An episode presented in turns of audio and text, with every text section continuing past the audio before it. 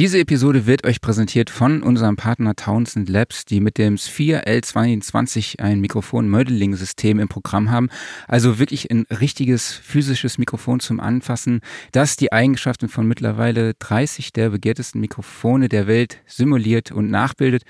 Und das selbst nach der Aufnahme. Das heißt, du kannst RAW aufnehmen und dann die Mikrofonsimulation über ein Plugin in der DAW einbinden und dann dort den Sound auswählen, der für deinen Track am besten passt. Und ja, zu den Emulationen zählen beispielsweise ein 67er, 47er, verschiedene 412er und viele weitere Mikrofonklassiker. Was sagst du zu dem Mikrofonkorb, zu dem leuchtenden, den man auch am Bildrand unserer Gäste sieht? Das ist einfach mal was anderes, oder? Also äh, das Ding Leuchtturm zu nennen, das passt eigentlich schon. Und frag mich auch, warum noch nicht mehr Hersteller auf die Idee gekommen sind, ihre Mikrofone leuchten zu lassen. Also da gibt es doch zig Anwendungsbeispiele, dass du irgendwie einen Pegelmeter darin einbaust. Also je lauter du reinsingst, umso roter wird das Mikro. Oder einfach, vielleicht machst du auch den ganzen Korpus in, äh, in Acryl oder so und dann machst du das Mikro pink über die LEDs. Möglichkeiten sind unendlich. Aber es ist auf jeden Fall eine geile Idee. Sehr geil. Ja, ähm, hast du schon einen Spitznamen dir ausgesucht. Du bist ja jetzt bekannt dafür, dass du solchen Mikrofonen auch gerne einen Spitznamen gibst, die sich dann praktisch in der Welt festsetzen. Also ich war jetzt zuerst bei Glowstick, aber ich finde Leuchtturm ist auch ganz schön. Ja, oder ich habe mir noch so überlegt, Neuralisator, dieses Teil von MIB, ja, was die Gedanken löscht, das wäre vielleicht auch ganz cool. Ja, und das ist eine gute Idee. Und wenn du das weiterspinnst vor allen Dingen, dann kannst du damit auch vergessen, dass du den letzten Take verkackt hast, ne? Gibt's genau. kurz das ist, äh, ja, Jetzt wird sogar noch äh, ähm, psychologisch. Ja? ja. Okay, aber auf jeden Fall weitere Infos zum Sphere L22 findet ihr unter einem Link in den Show Notes und dort gibt es auch den Link zum Testbericht auf Sound and Recording. Und ja, jetzt würde ich sagen, legen wir los. Machen wir.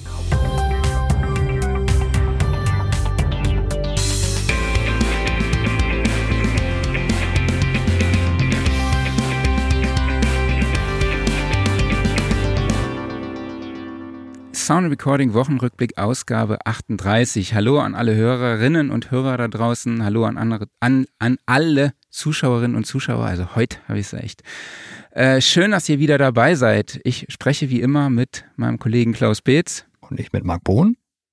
Ja, und heute zu Gast sind Sänger Nico Gomez und Produzent und Engineer Julian David. Hallo, schönen guten Morgen an euch. Guten Morgen. Hi. Moin. Wir wollen heute über das Thema Live-Recordings für Performance-Videos sprechen. Das heißt, ihr beide habt in der Tresorfabrik zu der Single von Nico Hör ein One-Shot-Video produziert. Das heißt, ein Musikvideo in einem Take, sage ich jetzt einfach mal, um beispielsweise auf YouTube auch mit einem Musikvideo vertreten zu sein, was wahrscheinlich heute auch in der Zeit sehr wichtig ist, wo ich glaube 82 Prozent der Abonnenten auch wirklich Musik über YouTube konsumieren. Das fand ich wirklich tatsächlich sehr, sehr spannend. Ist das eigentlich auf Deutschland bezogen oder international? Das war jetzt nur in Deutschland, genau. Ah ja. Also nur in krass, Deutschland. Da gibt es eine, gibt's eine mhm. schöne Auflistung. Ich glaube, Mexiko ist ganz vorne. Ich glaube, da nutzen wirklich dann 95 Prozent der Abonnenten das, die Plattform ja. nur, um Musik zu, zu konsumieren. Und ja, wir wollen dann über diese, heute mit euch über diese Produktion sprechen, also über das Konzept des Shoots, über die Live-Recordings, die Aufnahmetechnik und die Videotechnik. Und ja, wenn ihr da draußen gerade, die uns live zuschaut, Fragen dazu habt, dann könnt ihr die uns gerne als Kommentar stellen. Wir verlosen auch diese Woche wieder ein Sound Recording Jahresabo in digitaler Form, die dann Klaus Beetz dann nachher am Schluss als Lotto äh, Losfee dann auch auslosen wird. Okay, jetzt haben wir genug äh, Eigenwerbung gemacht. Äh, jetzt quatschen wir mal erstmal über eure Person. Julian, wir kennen uns schon ein bisschen länger. Du bist ja. Engineer und Producer, bist auch im Marweg mit deinem Studio. Ich finde ja mhm. erstmal ein Kompliment vorweg. Ich finde, du hast eines der Studios mit dem geilsten Design, finde ich. Also wirklich, das, das sieht, ist, dein Studio ist echt sehr, sehr cool eingerichtet, finde ich. Ähm, du sitzt ja auch neben Waldemar, glaube ich, in der Nähe, ne? Ja, Waldemar den, Vogel. den Flur runter, ja, genau. Ja. Genau, aber kannst du vielleicht jetzt gerade mal was zu deiner Tätigkeit sagen und vielleicht auch erzählen und wie es dann zur Zusammenarbeit mit Nico kam? Ähm, ja, ich äh, fange mal irgendwie vorne an. Wie, wie so oft äh, habe ich halt natürlich mit Musikmachen angefangen, wie glaube ich viele, die irgendwie in dem Business unterwegs sind. Und ähm, ja, habe dann Toningenieur in Düsseldorf studiert, ähm, am Institut für Musik und Medien. Und äh, ja, bin halt seitdem als, als Toningenieur unterwegs, ähm, als Musikproduzent ähm, dann auch. Ich habe so ein bisschen auch so diese, sag ich mal, normale Rundfunkschiene mal so abgearbeitet irgendwie. Und ähm, habe dann aber relativ schnell, schon während des Studiums, halt äh, so einen Bogen geschlagen und ähm, bin in die USA gegangen und habe bei äh, AEA Bändchenmikrofone, also AEA Ribbon mhm. Mics, ähm, für insgesamt äh, fünf Jahre gearbeitet und habe halt tatsächlich so, äh, ja, so richtig Hardcore Mikrofone entwickelt. Also das, äh, das R88, das Stereo-Mikrofon, da gab es ein, ein, eine Mark II-Version, die habe ich ähm, mitbetreut.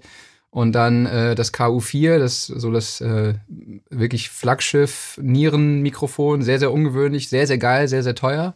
Mhm. Ähm, das habe ich halt ähm, mit mit also habe ich halt als Lead Engineer entwickelt und ähm, habe aber in der ganzen Zeit dann in den USA auch als Toningenieur in also frei in Studios gearbeitet, äh, mit John Curlander zusammengearbeitet, mit ähm, Jeremy Soule, das ist ein äh, Spiele Composer ähm, und äh, mit, dem, mit dem Gitarristen von Biohazard, das war so meine Rockschiene irgendwie, auch sehr geil.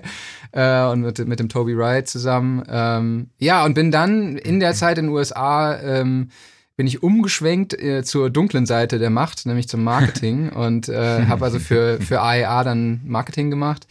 Ähm, ja, und bin 2014 nach Deutschland zurückgekommen und ähm, das war so ein bisschen so auf Einladung vom, vom Wolfgang Stach, der ja hier in Köln das Mavic Studio 2 hat und der hier so ein bisschen auch so der, ja, ich, Hausherr, ich weiß nicht, Papa, wie auch immer vom Gebäude ist. Papa. Der hat mich halt eingeladen hört. und meinte so, ja, hast du nicht Bock irgendwie hier, hier gibt's freie Räume. Das ist ja, also für die Leute, die das Gebäude hier nicht kennen, das ist eben oben, also das ist das alte Gebäude von der EMI in Köln. Und ja. ähm, die EMI hatte damals schon äh, Studios auf der obersten Etage und ähm, das Mavic Studio 2 war eben damals die Regie 2, ähm, aber der große Aufnahmeraum, Raum, in dem eben äh, äh, Grönemeyer, Bochum und äh, äh diverse andere geile Platten, Jupiter Jones natürlich in, äh, und, und, und viel, viel mehr gemacht wurde. Ähm, dann gibt's ja noch einen großen Verlag oben und dann haben sich in, diesen, in dieser unteren Etage, auf der wir jetzt sind, ähm, haben sich jetzt so ganz viele kleine Projektstudios angesiedelt. Und äh, das war hier früher die Verwaltung. Ich glaube, hier neben mir war früher der Empfang. Und ähm, ja, jetzt sind es alles Studios. Der, der Waldemar Vogel ist hier, der äh, Matthias Gamm, der Phil Kohlmann, ähm, der Deku, der Jan Niemeyer. Es ist einfach ein äh, äh Lelo Skrimali, Philipp Niesen, also die ganze ähm, früher Freundeskreis, Max Herre, jetzt äh, The Voice-Fraktion. Ähm, Max Herre. Joy immer noch, Lane, ja, Max mit Joy Lane, genau. Ja. Ähm, du hast auch mit Joy gesungen, ne? Ja, ich habe mit Max äh, gearbeitet. Genau, Max, ja, ja. Genau. Kommen wir gleich dann zu? Genau. Gleich, äh, ich will auch gar nicht so viel labern, aber es ist einfach eine, eine ein cooles äh, Ambiente hier, äh, coole Community. Im Keller ist noch der Alex Kloss, Mastering-Ingenieur. Und ähm, ja, und mein, mein Tagesgeschäft ist halt ähm, Musikproduktion, Mixing, ähm, äh, Recording, ich gehe sehr, sehr gerne hoch. Ich habe halt hier eben nur diesen einen Raum, aber immer wenn ich Band-Recording mache, mache ich das eben entweder oben beim Wolfgang oder halt auch mal in der Tresorfabrik. Und ähm, ja, und nebenher mache ich halt noch ähm, Content, Videos und Audioproduktionen äh, und Marketing für Townsend Labs. Das ist eben dieses wunderbare Vide äh, Mikrofon hier, das wir im Video haben. Und ähm, ja, das ist so mein, mein Deal, genau. Cool. Und Nico, du kommst auch aus Köln, oder? Ja, genau. Genau. Ich komme aus Köln. Ich bin hier in der, in der Nähe geboren, in Euskirchen. Also ich bin in Köln geboren und in Euskirchen aufgewachsen. Und ähm, ja, bei mir war das, war das, äh, irgendwann habe ich mit der Musik angefangen, weil ähm, meine komplette Familie immer schon Musik macht und ähm, mein Vater auch Musikproduzent ist und auch sein Studio unten im Keller hatte immer okay. bei uns im Haus. Und dann bin ich als, als kleiner Junge, äh, wenn ich nicht schlafen konnte, habe ich mich ins Studio gelegt, einfach mit einer Decke und konnte da richtig geil schlafen, weil äh, ja, wie, wie man das erkennt bei Produktionen, äh, wenn man gerade an irgendwas äh, rumschraubt, dann äh, stellt man sich ja einen Loop ein und dann hört man den, keine Ahnung, 80 Mal, 800 Mal, 8000 Mal und darüber bin ich dann immer eingeschlafen. Und äh, irgendwann habe ich gedacht so, ja, ähm, das muss es sein, weil Musiker ein- und ausgingen bei uns und dachte so, das, das wär's eigentlich. Also, äh, Musik machen hat mich immer schon ähm, fasziniert und beschäftigt. Und dann hat mein Vater auch gesagt so, hey, äh, ähm, lern Klavier, das wäre gut für dich. Und dann habe ich erstmal gedacht so, hey, ich will aber eigentlich Fußball spielen. Und dann habe ich tatsächlich Klavier gelernt und ähm, habe dann nachher auch äh, Musik studiert in Osnabrück am Institut für Musik, ähm, Gesang studiert mit Nebenfach äh, Klavier und bin so in die Musikszene gerutscht und ähm, durfte dann mit relativ vielen tollen Künstlern in Deutschland arbeiten, Songwritings machen, aber vor allen Dingen äh, Background singen für den einen oder die andere. Und, du hast schon ähm, Max Herre angesprochen. War das, wie, wie sah die Zusammenarbeit mit ihm aus? Genau, die Zusammenarbeit mit ihm war eigentlich, ähm, äh, das, das ging über The Voice. Ich habe hm. äh, tatsächlich 2013 bei The Voice mitgemacht als Kandidat und ähm, habe dann ab 2017 oder 18 auch die, ähm, die Live-Tour danach als Background-Sänger mit äh, mitgesungen und ich war tatsächlich im Team von Max Herre, als ich da äh, mitgemacht mhm. habe in der Sendung. Ah, okay. Und da habe ich äh, die alle natürlich kennengelernt. Lilo kannte ich schon von früher, weil ähm, mein Vater mit ihm sehr viel gearbeitet hat äh, und ähm, er dann auch bei uns zu Hause war und kennt mich auch seitdem ich, weiß ich nicht, sieben oder acht bin. Und das war ganz lustig, weil die Zusammenarbeit war richtig geil. Ähm, da haben wir miteinander geschrieben und äh, wir haben uns Arrangements hin und her geschickt über die Songs, wie ich sie spielen möchte und, und so. Und das war total sweet, weil er das auch alles so, ähm, ja, irgendwie alles umgesetzt hat, was ich gesagt habe, was ich mir wünsche. Cool. Und ähm, ja, genau, da war so halt so eine kleine Zusammenarbeit mit Max.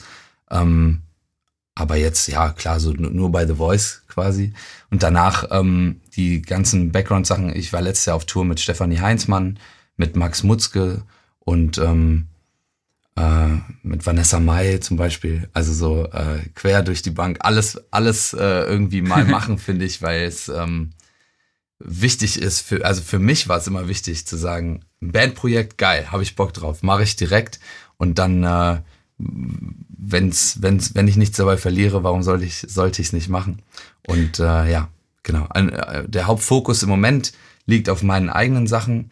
Ähm, ich bringe regelmäßig Singles raus und äh, darunter war eine der Song Höher, von, von dem wir jetzt bisher nur die Akustikversion rausgebracht haben. Die Studioversion kommt noch. Und okay. ähm, ja. Bin genau. ich auch mal sehr gespannt. Genau, du hast ja. ja. Genau, du hast ja gerade eine Akustik-Live-EP raus gebracht, genau. die ihr praktisch genau. in der Tresorfabrik äh, aufgenommen habt. Und daraus entstand eben, oder dazu gehörte dann halt auch die Single Hör. Genau. Und das wurde auch über Urban Tree Music veröffentlicht, soweit ich da ganz genau, informiert bin. Genau. Ähm, wie würdest du denn deine eigene Musik beschreiben, deinen Stil? Also höher finde ich es ganz speziell. Ähm, das kann man, also ich finde es sowieso ganz schwierig, äh, das zu, zu beschreiben, was genau ich mache, weil es nicht, äh, also es ist, im Grunde genommen ist es Popmusik ähm, mit RB und Soul-Elementen, würde ich sagen. Ich würde nie sagen, dass ich deutschen RB mache, weil ähm, ich bin mit RB aufgewachsen und mhm. das, was ich mache, würde ich nie RB nennen, weil es äh, zu poppig ist dafür. Mhm. Aber die Elemente sind natürlich drin und ähm, genauso würde ich es eigentlich sagen. Popmusik mit RB-Einflüssen. So, ähm, Urban Pop. Urban Pop vielleicht. sowas. Ja. Oder? Ja, ja, schon. Kann man vielleicht sagen. Ja. Neo-Pop, ich weiß nicht. Ja, also, also, keine Ahnung. Ähm, Post-Pop. Und Post-Pop. ähm, Höher ist aber ganz besonders, weil Höher nicht die ähm, normale Songstruktur hat, die jetzt die anderen Songs haben, die ich schreibe. Bei mhm. Höher würde ich gar nicht sagen, dass es eine Strophe und ein Refrain gibt. Bei Höher spreche ich eher von, von einem A- und einem B-Teil. Es ist ganz, ganz äh, strange, dass ich da auch total unterscheide zu den anderen Songs, weil mhm. da würde ich sagen, ganz klar ist das ein Verse und das ist ein Refrain. Aber bei Höher ist es ähm, eher ein Teil A und Teil B und dann kommt am Ende die Reprise als Teil C. Mhm. Ähm, genau. Ja, mich hat der Song auch sehr beeindruckt tatsächlich. Vor allem der Anfang, der ist ja sehr puristisch, will ich jetzt einfach mal sagen, und ähm, sehr emotional auf jeden Fall. Das fand ich schon sehr, sehr, das ist so ein, schon so ein Gänsehautmoment. Ja? Also du lässt ja einen Akkord stehen und singst dann halt auch noch sehr lange über den Fade hinweg noch weiter, ohne dass dich ein Instrument äh, begleitet. Also das Video mhm. dazu packe ich euch auch natürlich in die Show Notes, müsst ihr euch unbedingt anhören, findet man natürlich auch auf Spotify. Äh, aber vielleicht gehen wir noch mal kurz dann direkt auf das Video ein. Was, was ist eigentlich ein Performance-Video für euch, Julian?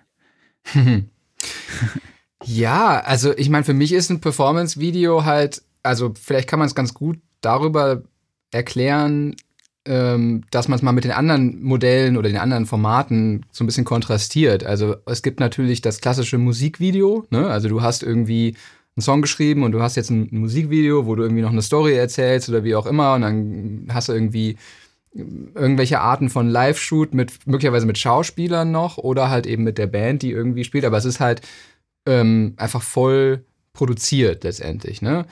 Und dann gibt es natürlich ganz klar ein, ein Live-Konzert, ein Live-Video von irgendeinem Auftritt äh, mit Publikum. Und ich sag mal so, dieses Format des Performance-Videos ist eigentlich so ein bisschen so eine Mischung daraus, weil man hat quasi eine Live-Performance und da gibt es sicherlich auch noch mal so ein bisschen Nuancen, die man, die man sich äh, angucken kann. Aber du hast im Prinzip eine Live-Performance, aber ohne Publikum in irgendeinem Setting. Ne? Und das kann zum Beispiel halt ein Studio sein. Also du kannst ja, das machen ja total viele Künstler, dass man sagt, okay, man hat, man ist sowieso mit der Band im Studio, jetzt machen wir auch mal noch ein Performance-Video, in Anführungszeichen. Ähm, oder, und das war jetzt eher so die Variante von uns, man macht halt wirklich einen, einen dedizierten Shoot quasi für dieses Performance-Video, ähm, wo man irgendeine Art von Situation, die so zwischen Studio und Live ist, quasi äh, sich aufbaut und äh, wo der Künstler dann halt äh, performt. Genau. Also das würde ich, glaube ich, mal so, oder? Ja, ja, auf jeden Fall. Gute Zusammenfassung. Ja.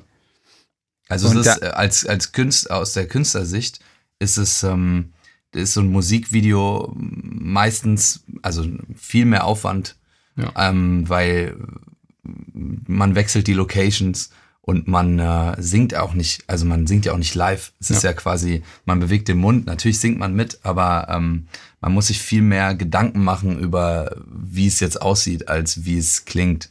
Und das ist bei, bei diesem Performance-Video, ist es, ähm, ist mir der Musik musikalische Aspekt viel wichtiger als der ähm, mhm. als der Look des Ganzen so. Ja.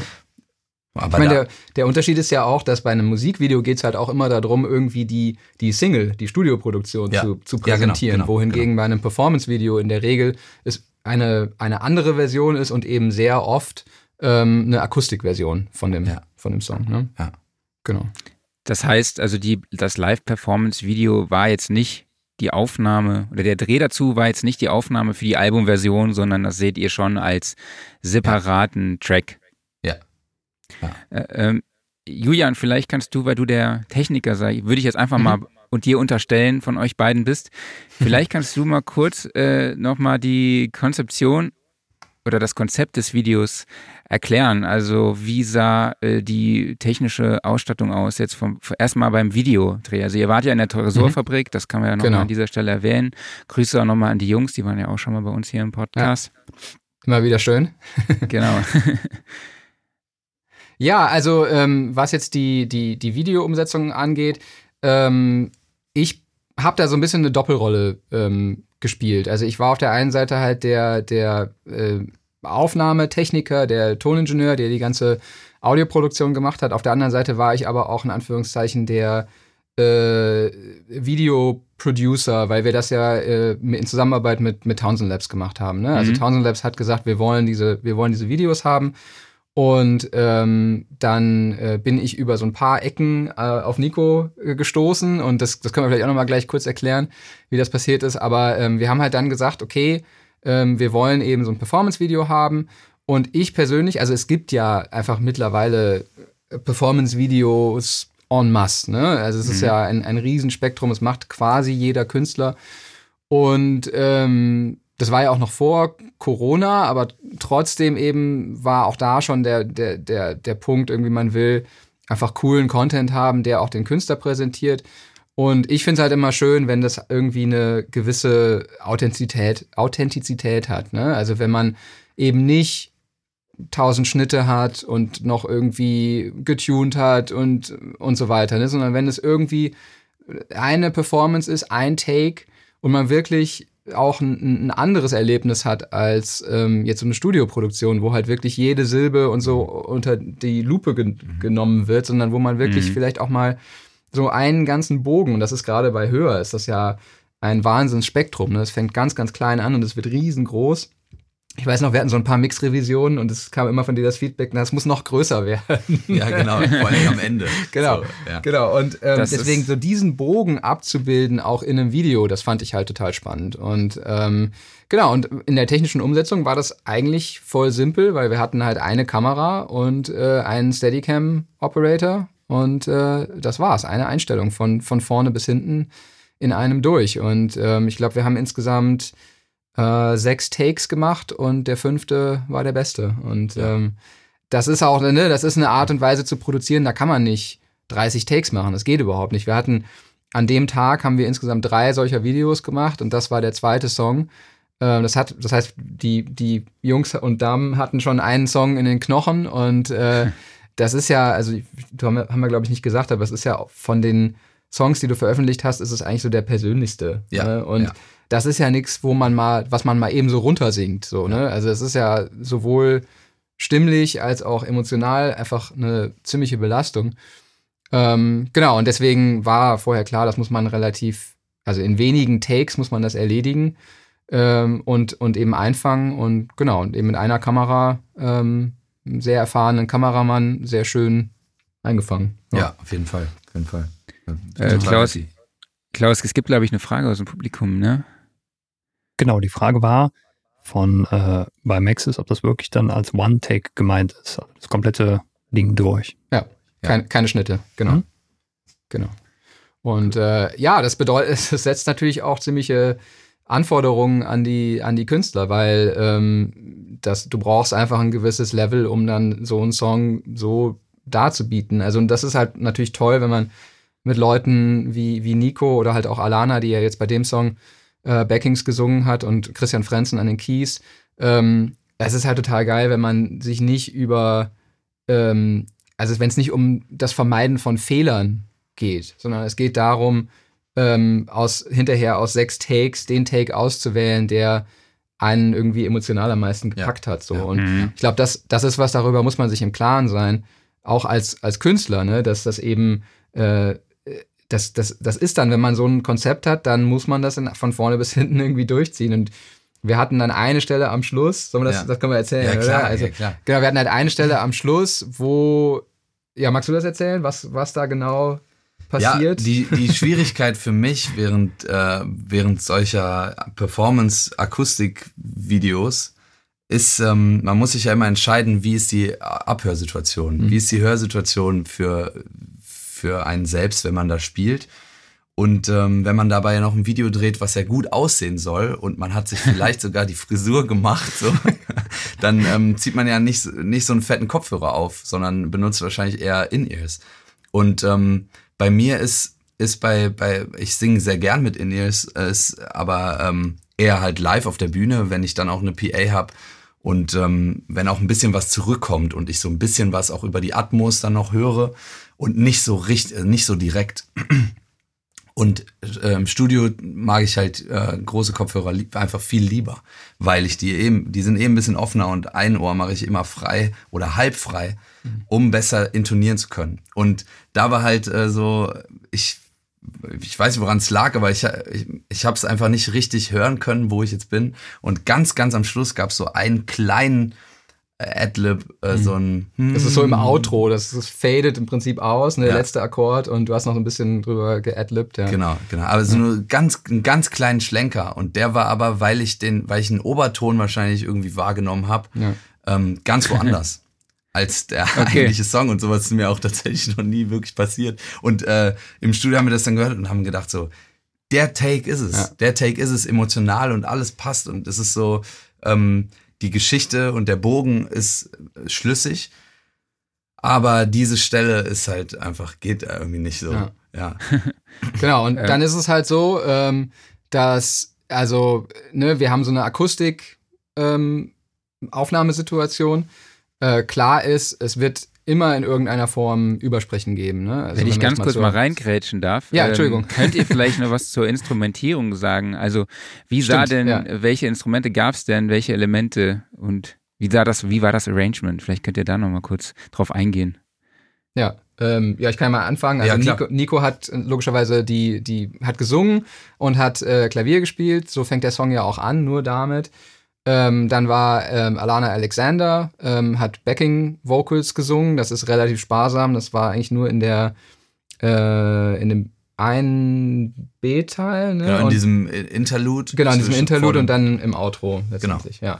ja. Äh, oder eine Reprise, genau. Und dann äh, Christian Frenzen an den Keys, der hat ähm, Wurlitzer und äh, so ein Prophet äh, gespielt, Prophet Synth. Ja. Ähm, ja, zum Arrangement ja, zum Arrangement, ähm, es fängt ganz äh, klein an, tatsächlich ja. echt nur mit, äh, mit einem oktavierten Ton, so, der, ähm, und es kommt einfach immer mehr rein, es kommen immer mehr Elemente. Der Song heißt ja auch höher und äh, an sich drückt es ja irgendwie aus, dass man, ähm, egal wie man sich das vorstellt und äh, ähm, ich will da eigentlich Platz lassen für Interpretation, aber es geht darum, dass man das, äh, dass man immer höher kommt. Und das versuchen wir auch mit dieser Instrumentierung, mit dem Arrangement ähm, darzustellen. Wir hatten da natürlich nicht so ne, keine große Produktion und kein Beat, der das irgendwie nochmal auffängt. Ähm, es gab auch keine Overdubs, es ist alles vor Ort genau. so mhm. entstanden. Genau. Und daher kommen immer mehr Elemente dazu. Und Christian hat auch äh, unfassbar geil gespielt, weil er auch einfach ähm, wir haben das auch nicht vorher wirklich geprobt. Also es ist okay. In dem Moment entstanden. Und er hat einfach dazu immer mehr Fläche und immer mehr Fläche. Und am Ende hört man halt einfach, wie, ähm, wie das also echt sehr groß wird, hm. das Ganze. Genau, und, das ähm, wollte ich auch noch fragen. Ihr habt euch ja. gar nicht vorbereitet oder wie sah die Vorbereitung auf? Habt ihr das als Band irgendwie vorher mal? Ja, es ist ja, es ist ja keine oder? feststehende Band. Ihr kennt ja. euch halt. Wir sehr, kennen sehr uns gut. sehr gut. Der Christian ist tatsächlich, der äh, spielt Keys in, in, also in meiner Band. Das, das schon. Und ähm, die Alana, die hat schon einige Konzerte mit mir gespielt, auch als Backing-Sängerin. Und ich habe auch Background für sie schon gesungen. Das heißt, wir kennen uns wirklich extrem gut.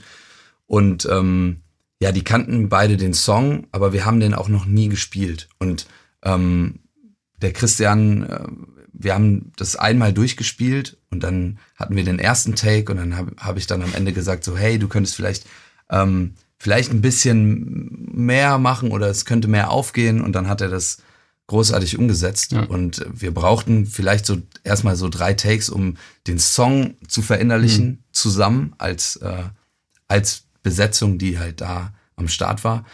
Und ähm, ab Take 4 hat es dann angefangen zu leben. So. Ja. Ja, der Take 5 war es dann und ähm, ab Take 6 war ich dann schon ein bisschen kaputt. Ja. So, also da ging nicht mehr viel. Aber ja. Okay. Genau. Ja, Julian, vielleicht können wir jetzt dann zur Aufnahmetechnik kommen. Vielleicht erstmal so aus dem Audiobereich. Ne? Was kannst mhm. du zur Mikrofonierung denn sagen? Genau, also es war ja, wie ich schon erwähnt hatte, eben so, dass das eine Produktion war jetzt im Auftrag von Townsend Labs. Also es ist eben ein amerikanischer Hersteller, äh, Nordkalifornien, die äh, dieses Mikrofon hier bauen, was wir hier im Bild hängen haben. Ähm, was war jetzt der offizielle Spitzname? Leuchtturm. Leuchtturm. Leuchtturm, okay, würde ich Dieser sagen. Leuchtturm hier. Genau. Genau. Äh, also es ist das, äh, das L22 und das Besondere ist eben, dass es ein sogenanntes Modeling-Mikrofon ist ähm, das heißt also, ich kann mit einem physischen Mikrofon verschiedenste virtuelle Mikrofone emulieren. Und dazu gehören eben so hochpreisige Klassiker wie das äh, 47 und das äh, 87 und C800, äh, 414 äh, und so weiter. Also es gibt aktuell gibt es äh, 30 verschiedene äh, Mikrofonmodelle, die man quasi mit dazu bekommt.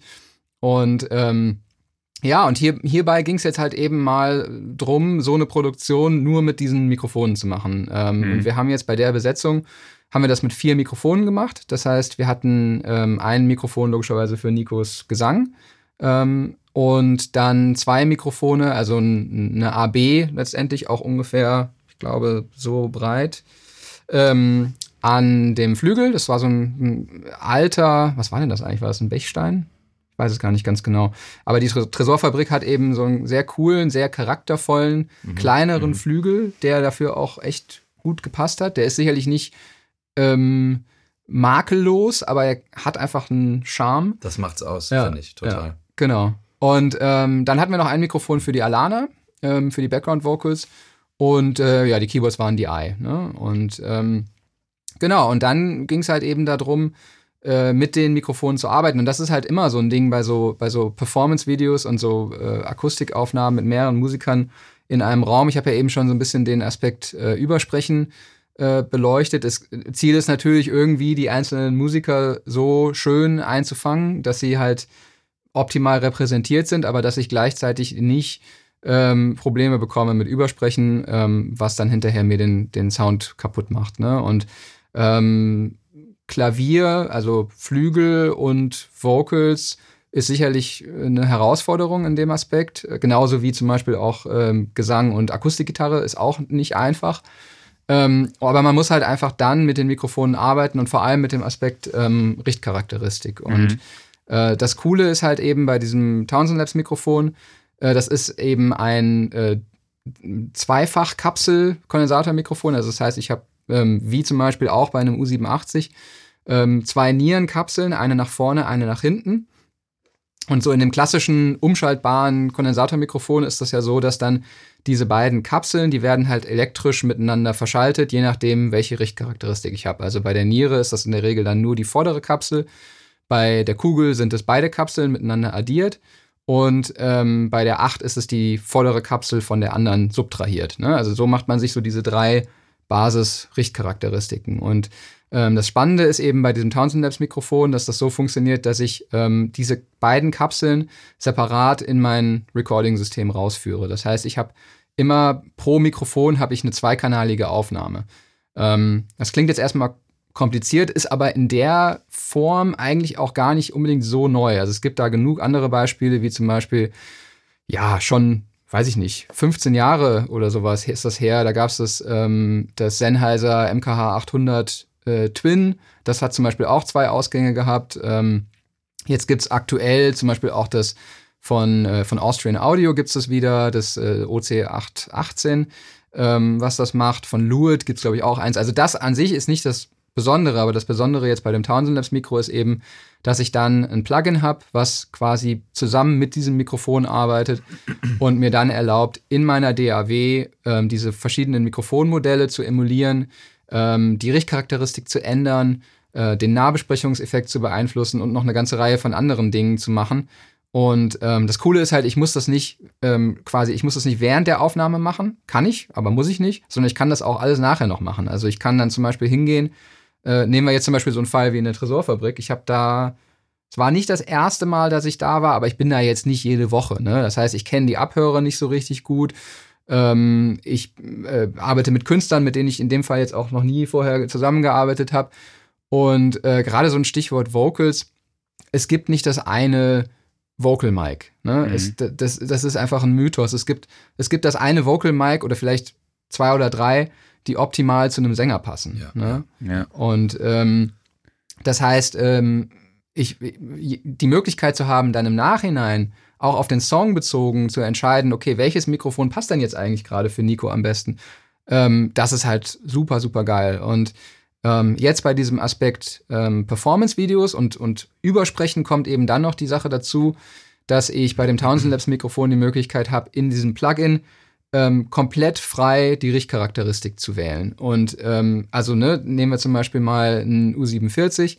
Ähm, wenn ich denn die, das Glück habe, so ein Original zu besitzen, was ist jetzt bei mir nicht der Fall, aber sagen wir mal, ich hätte eins, dann hätte ich halt eine Niere und eine Kugel. Wenn ich jetzt aber eine 8 brauche, dann muss ich mir ein U48 kaufen. Ja? Das, das U47 hat keine 8. Und es gibt aber eben Aufnahmesituationen, wo ähm, eine 8 halt mega, mega geil ist. Also in dem Fall zum Beispiel hatte ähm, Alana, die saß quasi ja neben Nico.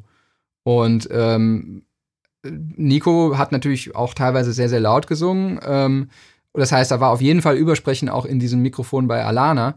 Aber über die 8 konnte ich halt darüber dann ähm, ziemlich viel davon von reduzieren. Und ähm, das ist halt total cool, weil ich kann dann in dem Plugin wirklich stufenlos die Richtcharakteristik ändern, kann Richtcharakteristiken einstellen, die das Original überhaupt nicht hatte.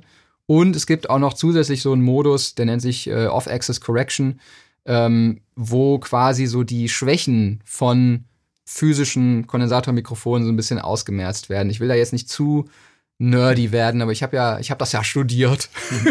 ähm, äh, das ist, es ist eben so, dass äh, gerade Großmembran-Kondensatormikrofone, die, die sind ja nicht perfekt. Ne? Also das ist zum Beispiel so, ich sehe immer diese wunderbare äh, äh Nierenform in den, in den Spezifikationen, ja, ja. aber das ist eben die Nierenform bei 1 Kilohertz typischerweise. Ja? Und es ist bei jedem Kondensatormikrofon so, also speziell Großmembran-Kondensatormikrofonen, dass die Niere halt bei hohen Frequenzen stärker richtet, also mehr Richtung Superniere, und bei tiefen Frequenzen mehr Richtung Kugel geht.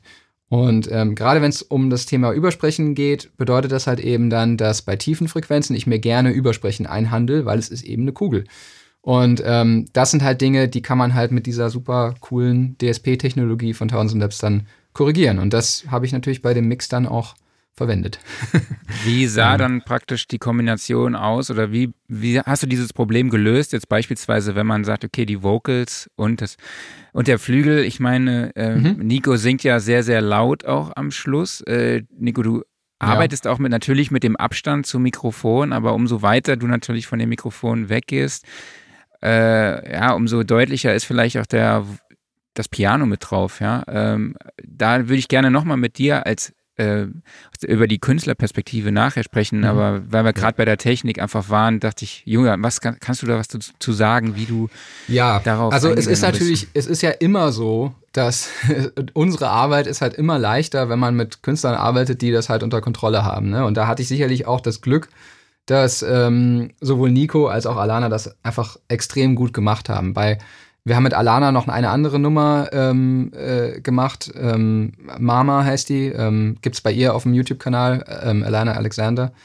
Ähm, und da ist sie teilweise extrem weit vom Mikro weg, weil sie einfach so eine coole Technik hat und auch so ein Organ hat und so das ausstrahlt irgendwie, dass das halt, dass das halt geht. Und ähm, da ist es zum Beispiel so, man kann eben dann zum Beispiel mit dem ähm, mit dem Townsend Labs Plugin da auch noch ein bisschen nachhelfen, weil es gibt einen Aspekt, der, also einmal habe ich eben die Möglichkeit, mir eine bessere Niere ähm, zu machen. Ja, das war zum Beispiel bei, bei dir bei den Vocals so. Ich habe einfach dann diese Off-Axis Correction heißt das, eingeschaltet und hatte dadurch weniger Übersprechen im Bassbereich.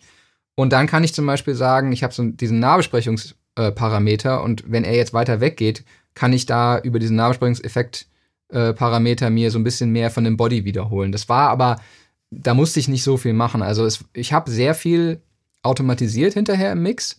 Das war aber größtenteils ähm, Lautstärke-Automationen und Effekt-Automationen. Also man, ich weiß nicht, wer das Video schon gesehen hat oder sich das im Nachhinein anschaut, beziehungsweise es gibt es ja auch auf, ähm, auf äh, Spotify als Teil der Akustik-EP. Ja. Ähm, es gibt auf seiner Stimme ist keine normale Kompression drauf. Wir haben äh, ich habe das komplett nur über ähm, Lautstärkeautomation und über Parallelkompression gemacht. Ich glaube, es gibt auf der Summe vielleicht noch mal so ein, so ein kleines, irgendwie so ein Manly oder sowas über UAD, ähm, der so nur mal so ein bisschen zuckelt irgendwie, aber ähm, es ist einfach sehr, sehr natürlich und sehr, sehr transparent, aber auf der anderen Seite natürlich so, dass es hinterher trotzdem auf Spotify dann auch funktioniert. So, ne? Und ja.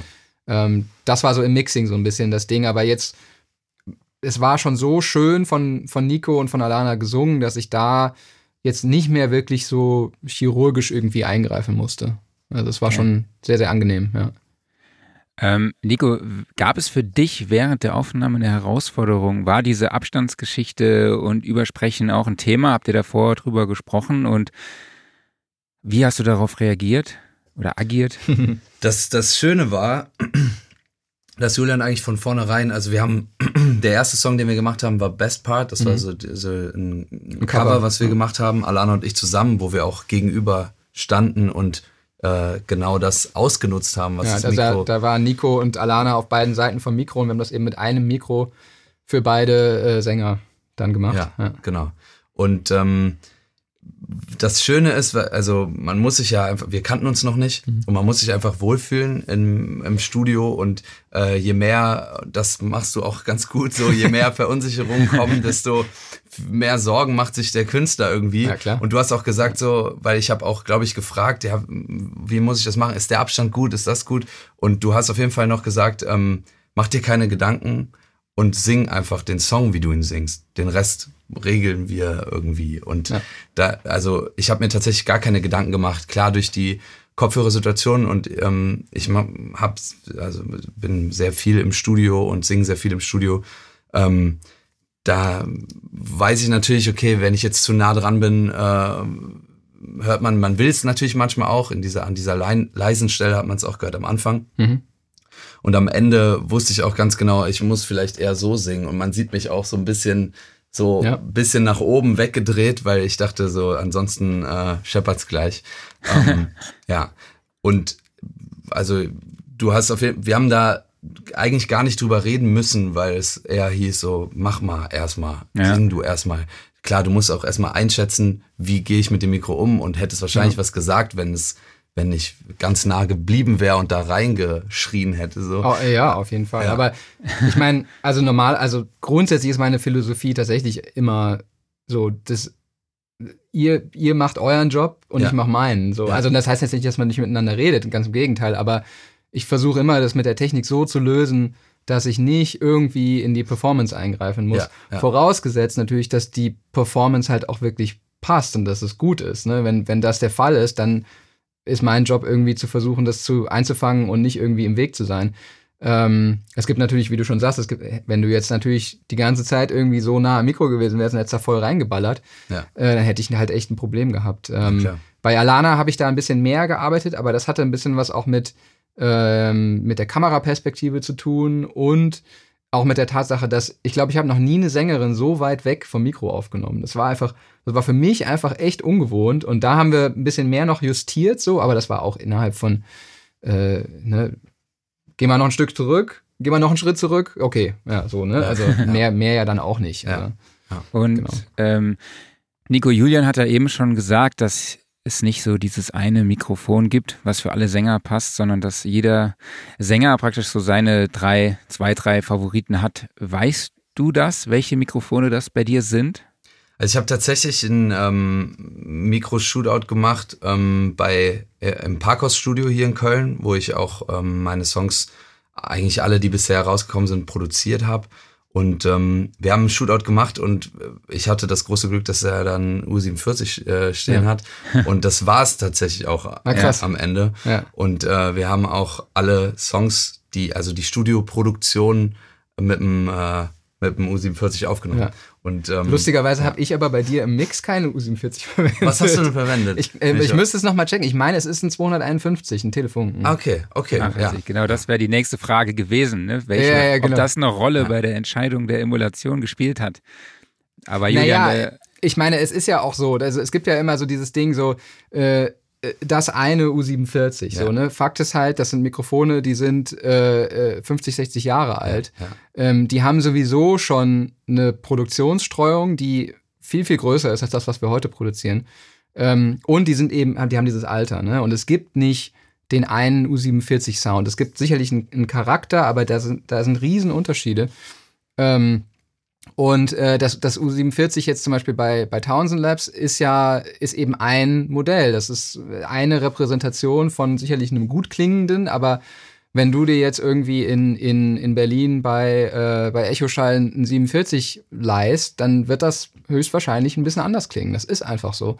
Und das ist zum Beispiel auch der Grund, warum es von einigen Mikrofonmodellen bei, bei Townsend Labs in dieser Sammlung äh, mehrere Varianten gibt. Also vom 414 zum Beispiel gibt es vier verschiedene Modelle, weil die, weil sich auch das Ach, Design immer geändert hat. Mhm. Und ähm, die haben alle ein bisschen, ein bisschen andere äh, Charakter. Und ähm, ja, also. Äh, Für mich ist das natürlich ähm, die subjektivste Wahrnehmung, die man da haben kann, weil ich mich natürlich selbst auch höre und ich gehe eigentlich, also für mich ist wichtig, dass ich mich beim Einsingen wohlfühle.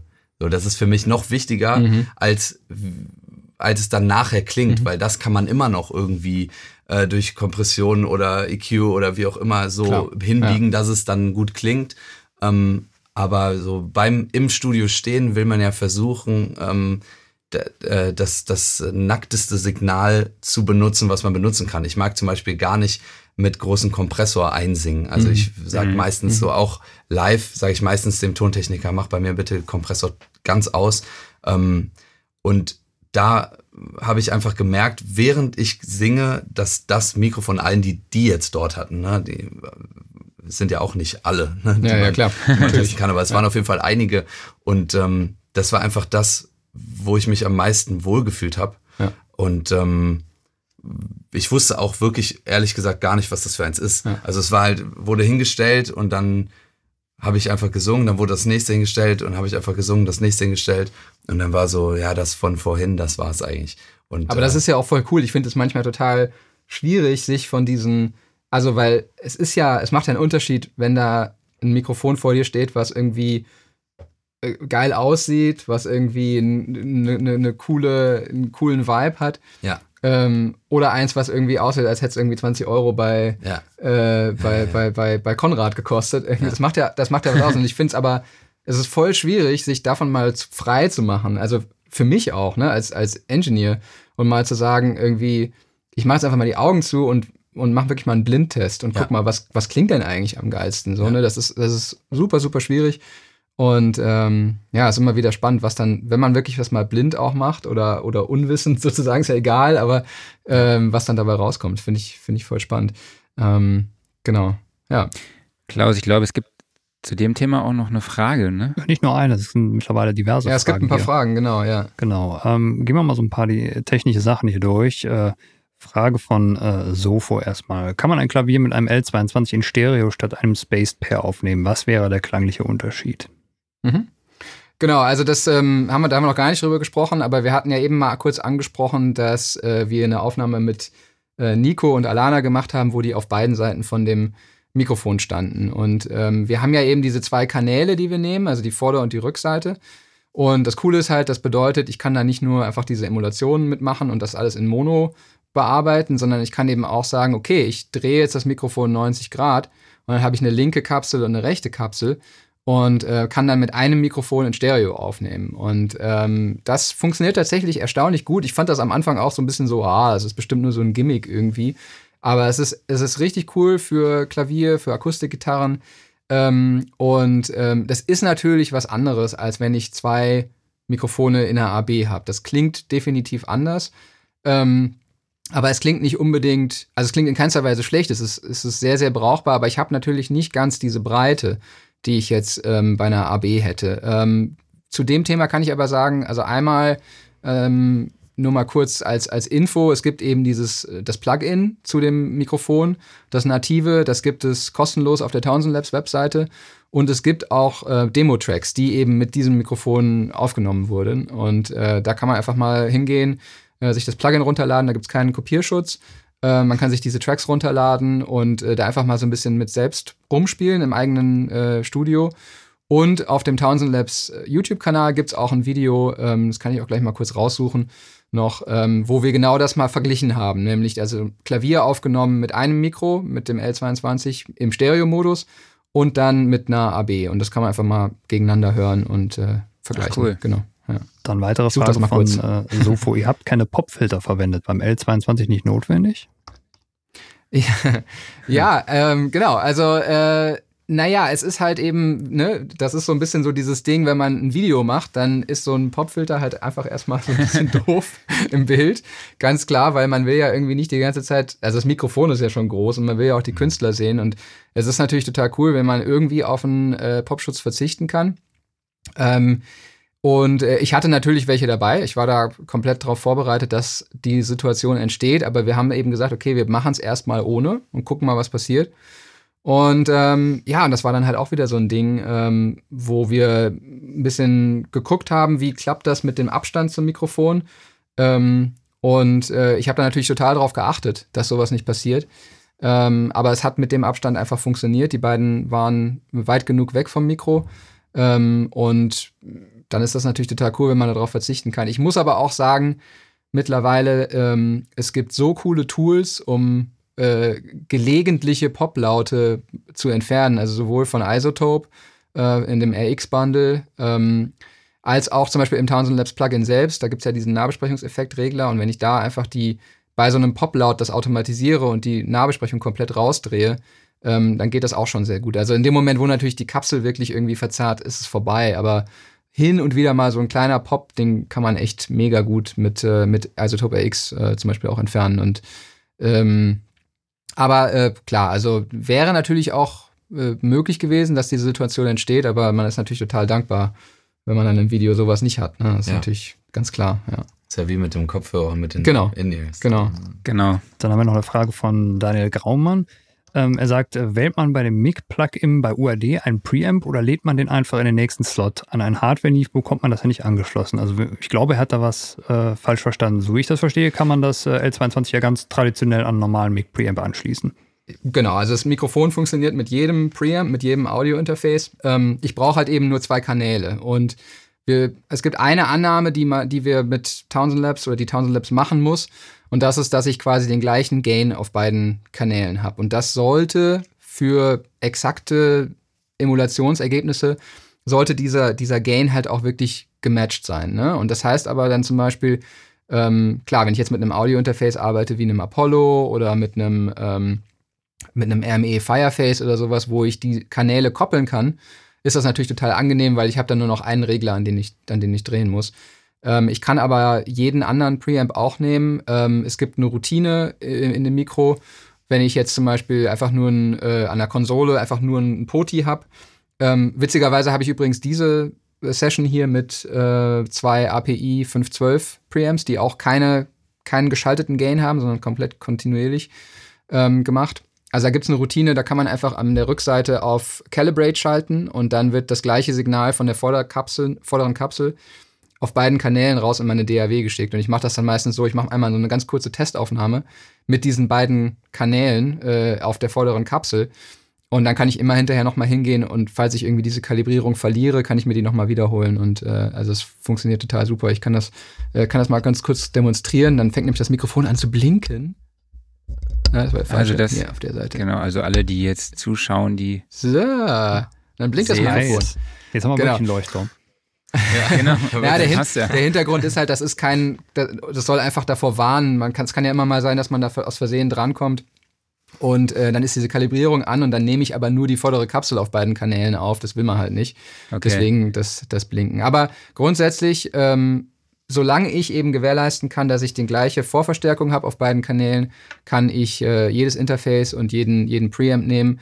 Bei einem Neve Preamp zum Beispiel ist das Coole, da kann ich einfach den Output auf äh, Rechtsanschlag machen und habe dann die geschalteten äh, Gain-Stufen und brauche mir dann da auch keine großen Gedanken mehr drüber zu machen. Also gibt, es gibt ein paar kleine Workflow-Unterschiede, aber ich muss, ich muss nicht mit ähm, einem, äh, einem, ich muss vor allem nicht mit einem Apollo aufnehmen. Ne? Also es ist sicherlich cool, weil ich kann da ähm, in Echtzeit halt diese Emulationen laufen lassen und habe nie irgendwelche Latenzprobleme.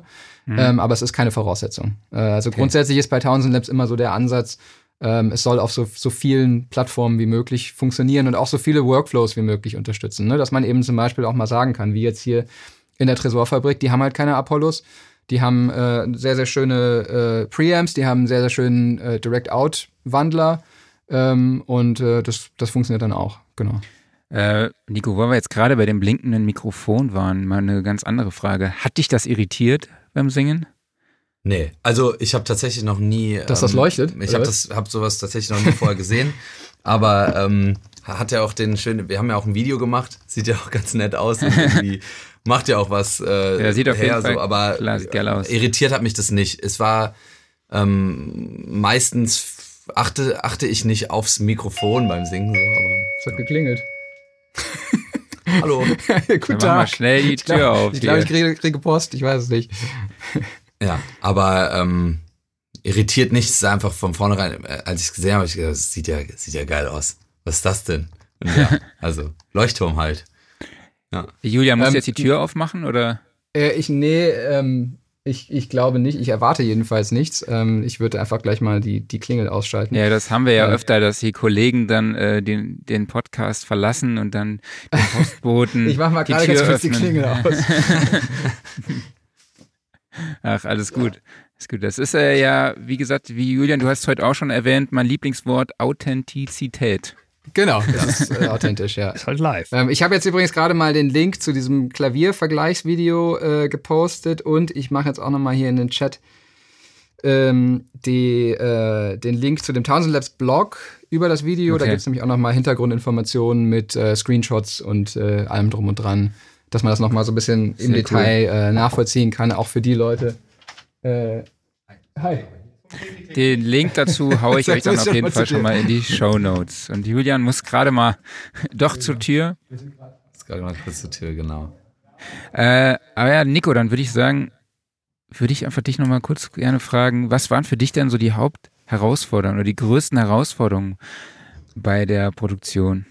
Ähm, die größte Voraus äh, Herausforderung war tatsächlich für mich die Hörsituation. Also mhm. dadurch, dass es eine Studio-Session war, wie ich vorhin schon gesagt habe, ähm, war für mich die Entscheidung wichtig. Vorher natürlich, benutze ich jetzt die In-Ears oder benutze ich jetzt die Kopfhörer. Und ähm, im Endeffekt habe ich mich dann für die In-Ears entschieden, aber das war für mich auch gut, weil ich jetzt weiß, dass ich das im Studio nicht mehr machen werde. einfach, also, ähm, weil ich mich einfach so wohler fühle ähm, ja. Genau, einfach mehr, also ja. Es, und die andere Herausforderung war natürlich, ähm, wir sind ja in diese Session rein und äh, haben vorher nicht wirklich geprobt.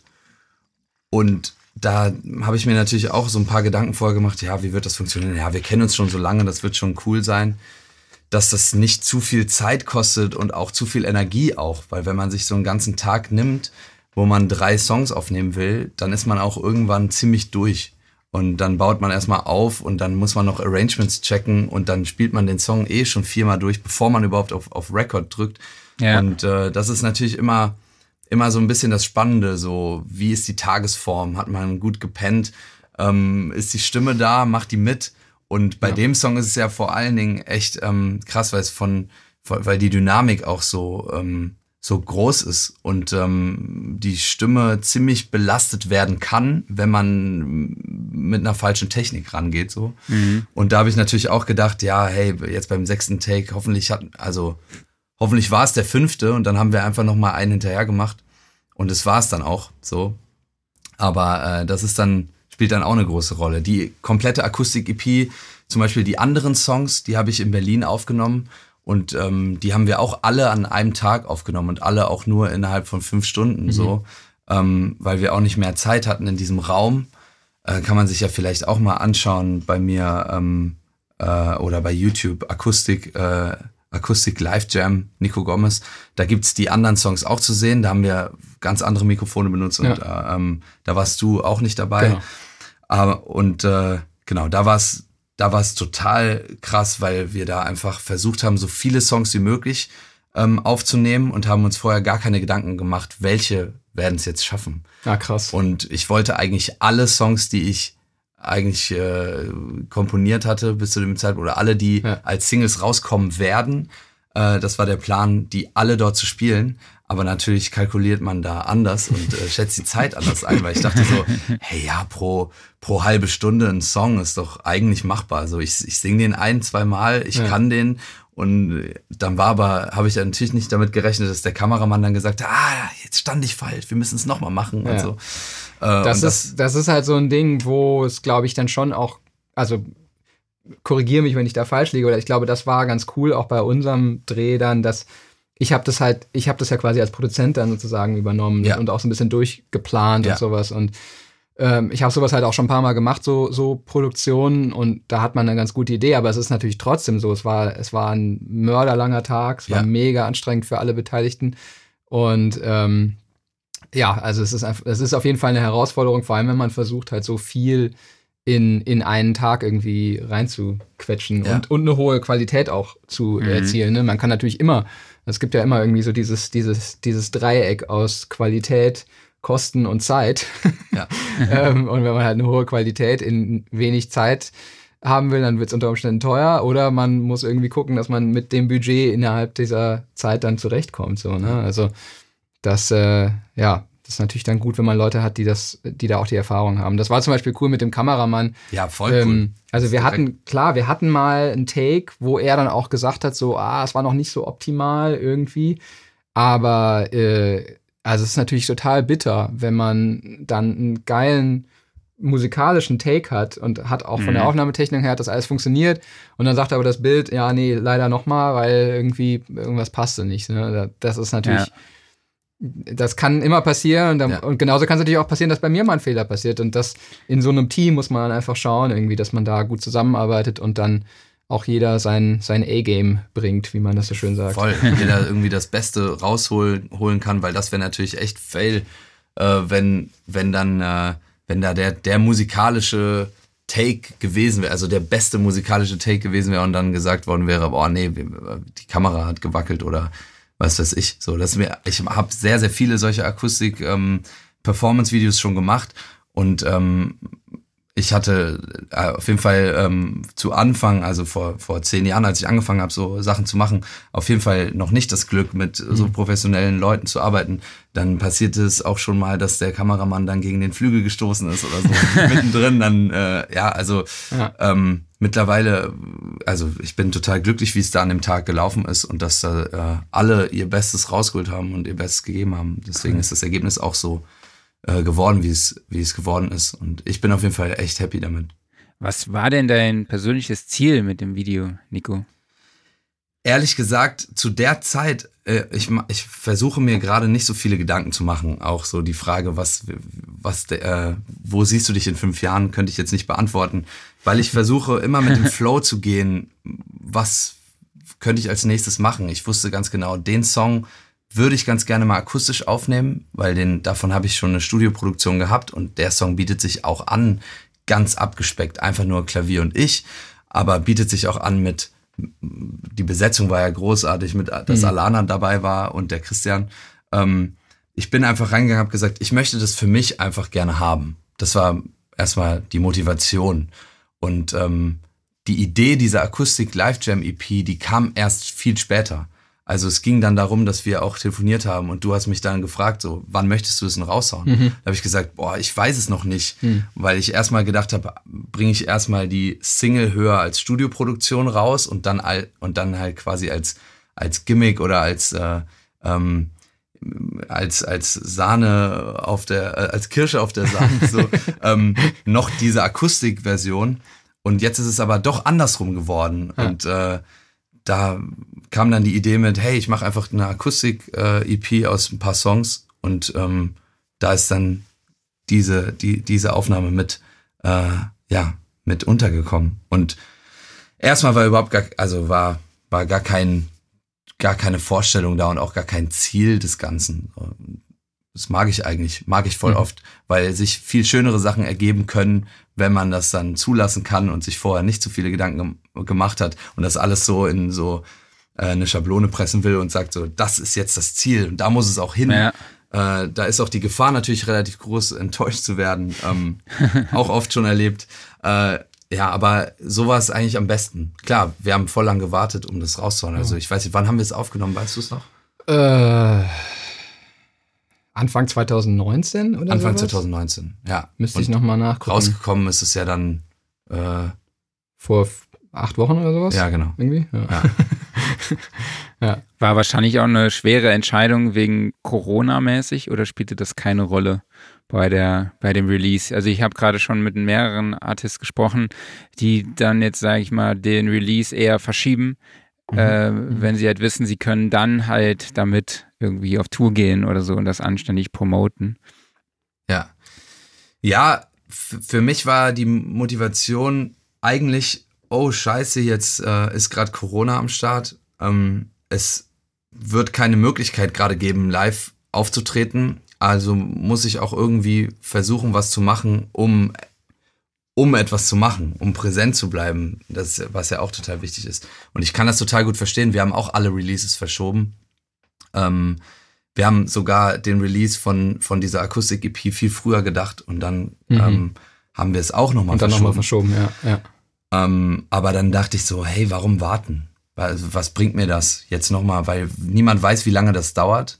Und äh, das war da auch nicht abzusehen. Und warum, also jetzt, jetzt anderthalb Jahre zu warten oder zwei oder drei oder vier Jahre oder was weiß ich wie lang, um überhaupt das nächste Ding rauszuhauen, das, das könnte ich nicht.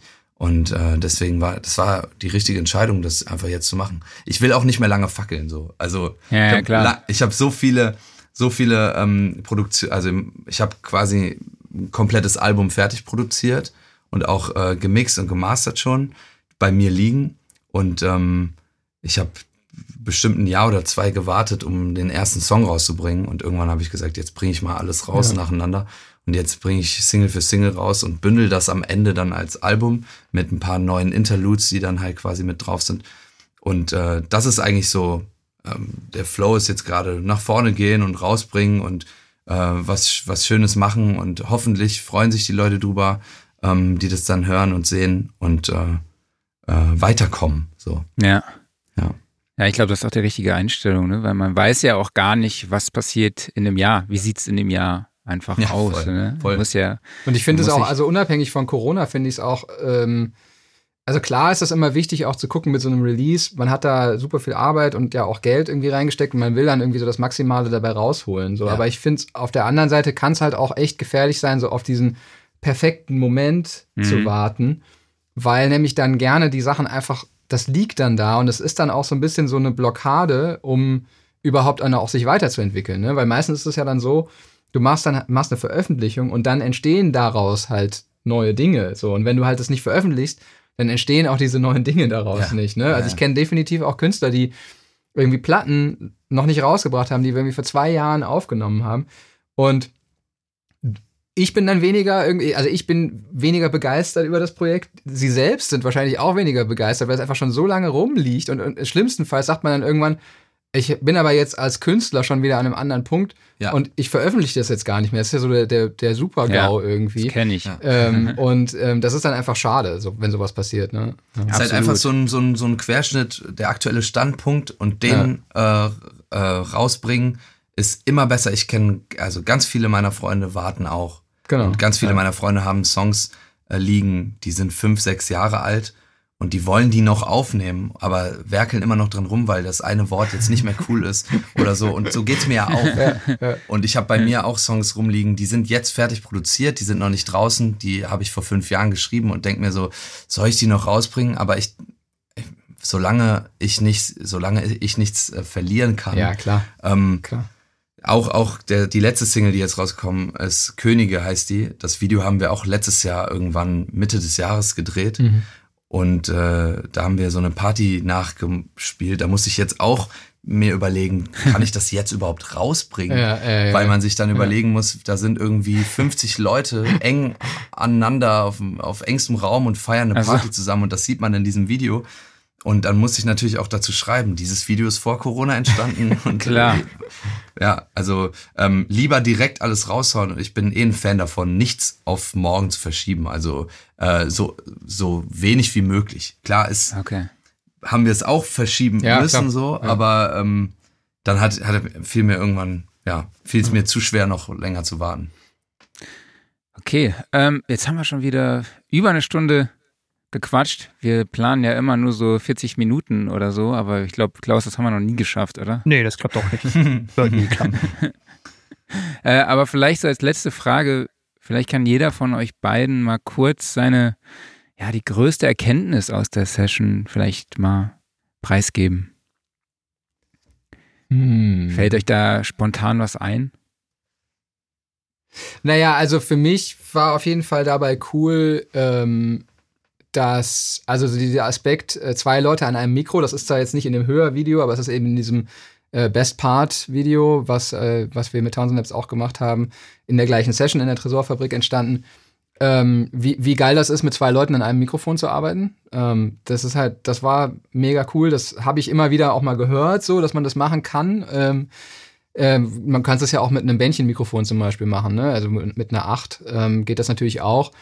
Ähm, jetzt im Fall von Townsend Labs habe ich eben da die Besonderheit, dass ich da eben dann auch sagen kann, okay, obwohl ich das gleiche Mikro habe, ähm, kann ich aber eine anderes, ein anderes Mikrofonmodell für Nico nehmen als für Alana und so Geschichten. Das kann ich natürlich bei einem normalen Bändchenmikro nicht, aber ähm, die ja, wie cool das ist mit zwei Sängern, die dann auch so miteinander interagieren in so einem, in so einem Duett halt äh, an einem Mikro. Das, äh, das war für mich auf jeden Fall eine, eine sehr, sehr coole Erfahrung. Und ansonsten, ich meine, das habe ich schon mehrfach erlebt, aber natürlich der Aspekt, ähm, je, je geiler das ist, was vorm Mikrofon passiert, umso geiler ist halt einfach das Endergebnis. Das ist immer so und es wird auch immer so bleiben.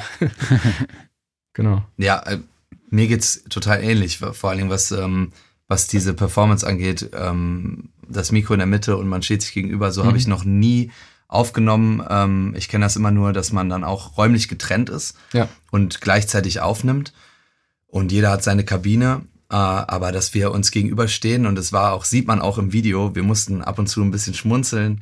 Ja, aber das macht's ja auch aus. Weil man sieht sich ja wirklich auch so, wie man sich nie sieht. Auf der Bühne schaut man äh, ins Publikum und ist, ja, ja. Äh, also schaut sich manchmal so ein bisschen seitlich an, ja. aber richtig frontal jemanden beim Singen so nah zu beobachten und äh, darauf einzugehen, ist auf jeden Fall eine Erfahrung, die ähm, echt lustig und geil zugleich war. Also ja. für, für, für, mich war es ähm, großartig, dass äh, das, ich wusste auch gar nicht, dass es geht. Also ganz ehrlich, ja. ich, bin, ich ja. bin ja auch äh, wenig äh, tontechnisch äh, äh, erfahren und ähm, dachte, wie geil ist das denn, dass wir hier gegenüberstehen können. Und die zweite Erkenntnis, die ich habe, ist natürlich, dass ähm, klar, auch wenn es ein Video ist und es und es gut aussehen soll, ähm, dass ich vielleicht diese keine Kompromisse machen sollte in dieser Hörsituation. Hm also lieber dann ohne Kopfhörer und ja. dann einfach nur am akustischen Instrument, da geht's ja. Ähm, oder halt mit so einem großen Kopfhörer, wo man sich wohlfühlt. Also das würde ich auch jedem mitgeben. So, ähm. Voll, ja. Das war mir tatsächlich so auch nicht klar. Da haben wir auch bei der Session nicht drüber ja. gesprochen. Aber ja. wenn ich jetzt sowas nochmal machen würde, würde ich auf jeden Fall das auch äh, vorher mal nochmal besprechen oder testen, ne? Ja. was funktioniert besser, mach, wie viel macht das aus. So, ne? Ich habe heute lustigerweise nochmal irgendwie ein, äh, auf Instagram noch ein Video gesehen, äh, wo eine Sängerin empfohlen hat, In-Ears zu tragen, weil du halt ja, nicht so, möglicherweise nicht so viel Übersprechen hast über den Kopfhörer. Was ja. natürlich stimmt.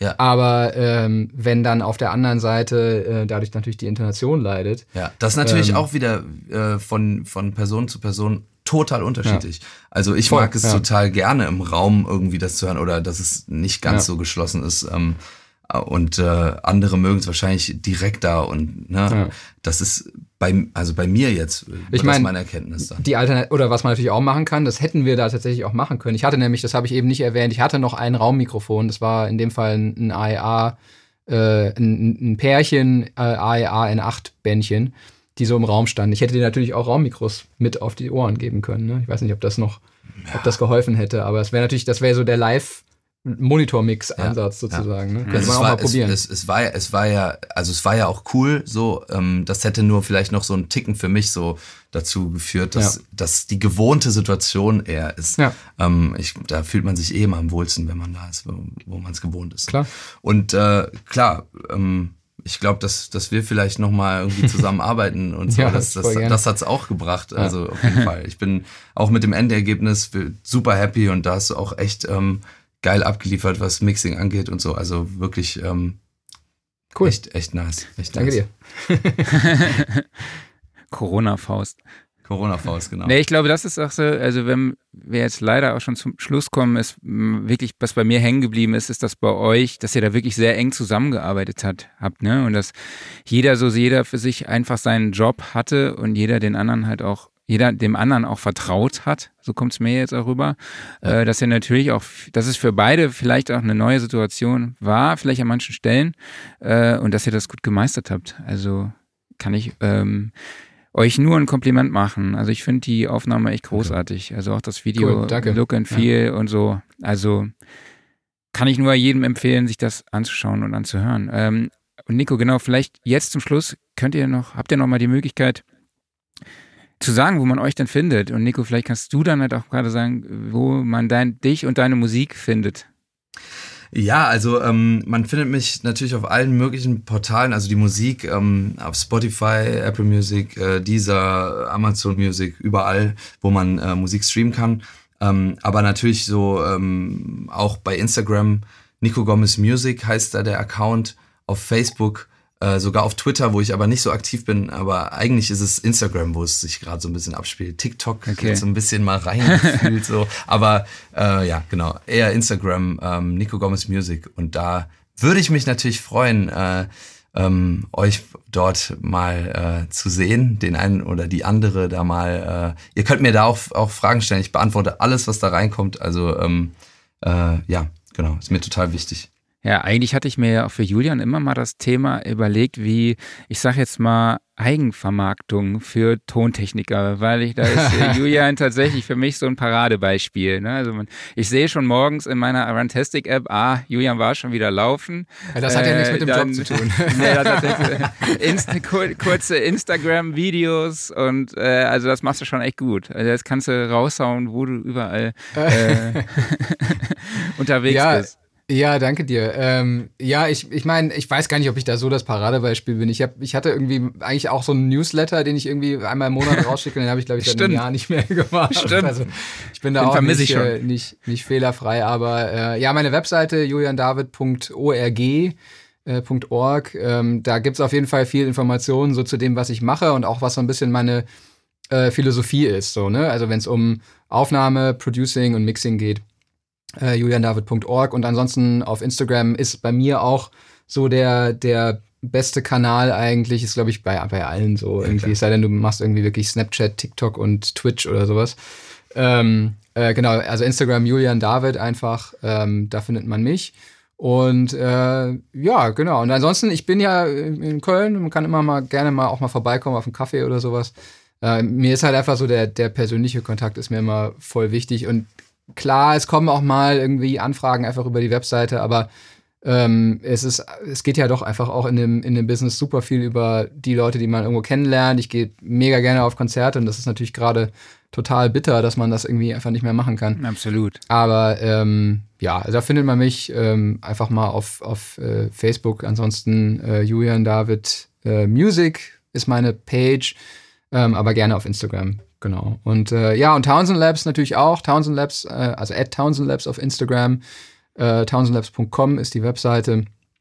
Ähm, da kann man auch schreiben. Da antworte ich auch ganz oft tatsächlich äh, auf dem Instagram-Kanal.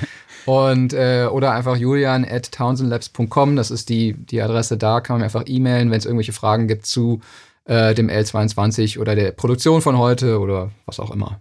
Genau. Ja. Genau. Wollten wir nicht noch ein Mikro verlosen? Spaß. Wolltest du mir nicht eins schenken?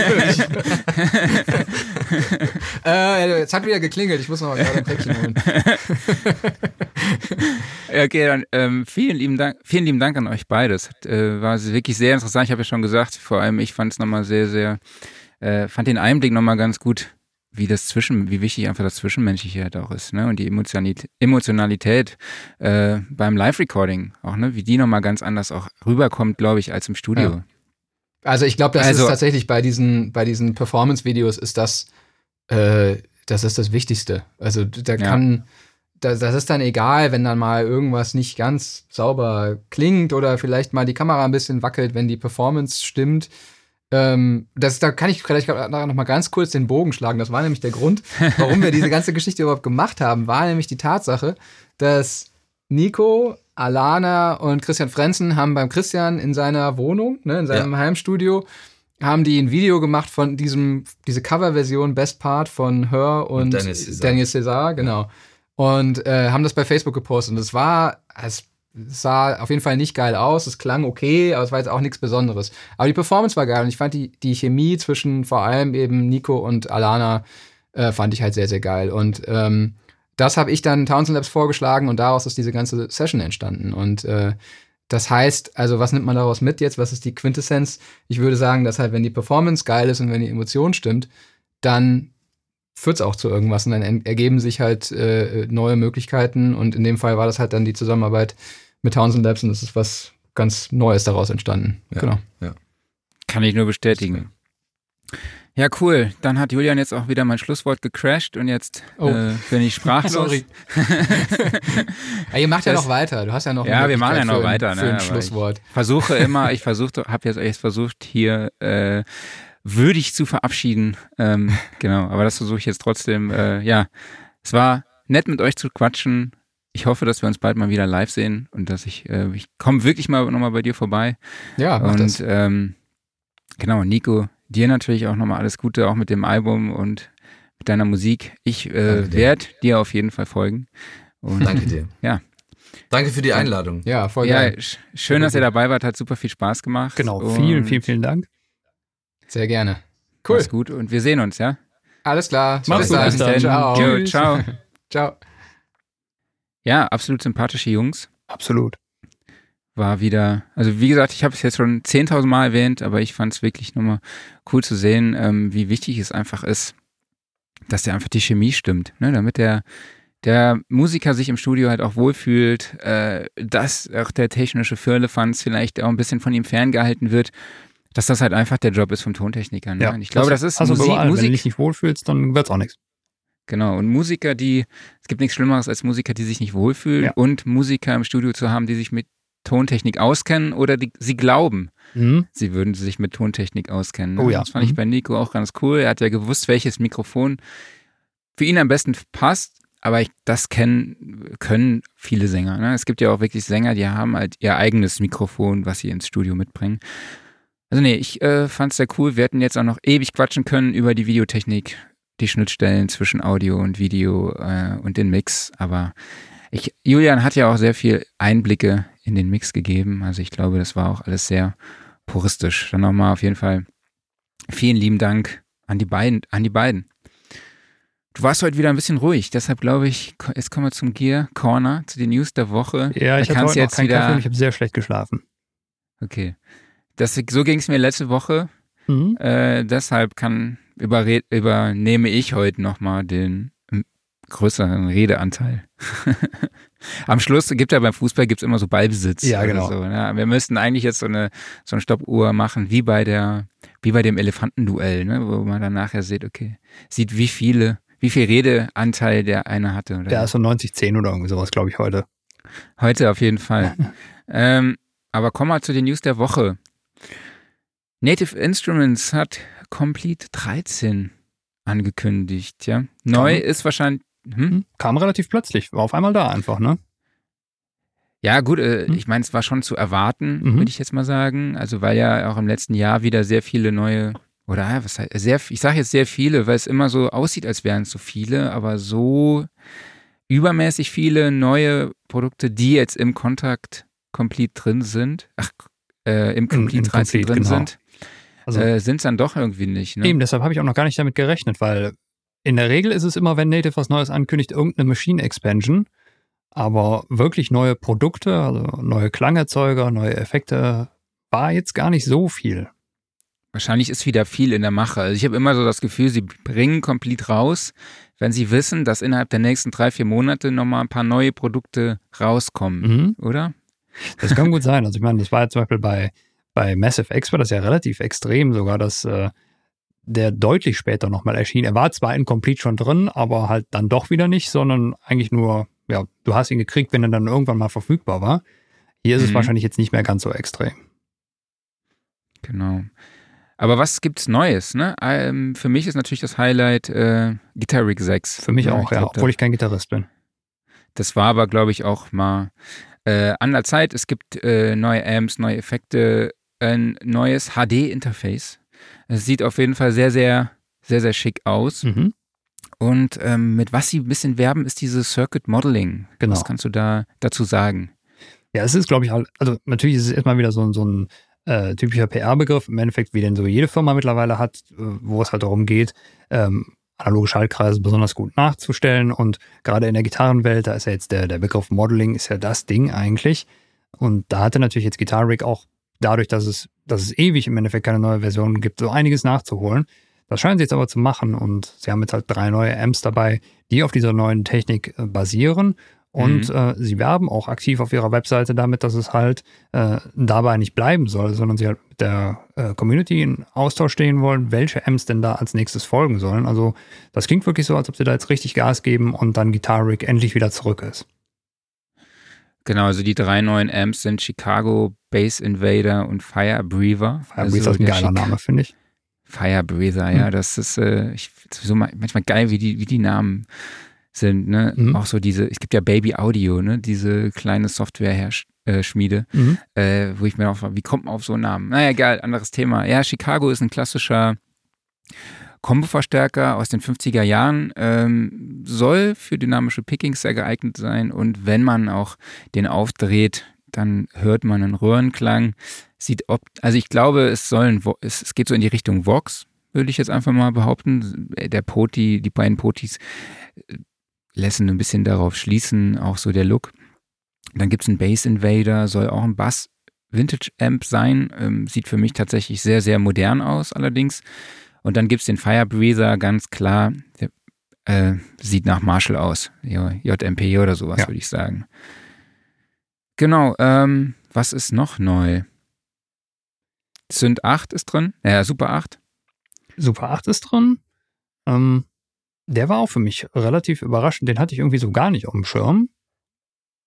Und ähm, ist, glaube ich, auch so ein, so ein Ding wieder, was aus Reaktor rausgefallen ist. Das klingt jetzt negativer, als es eigentlich ist.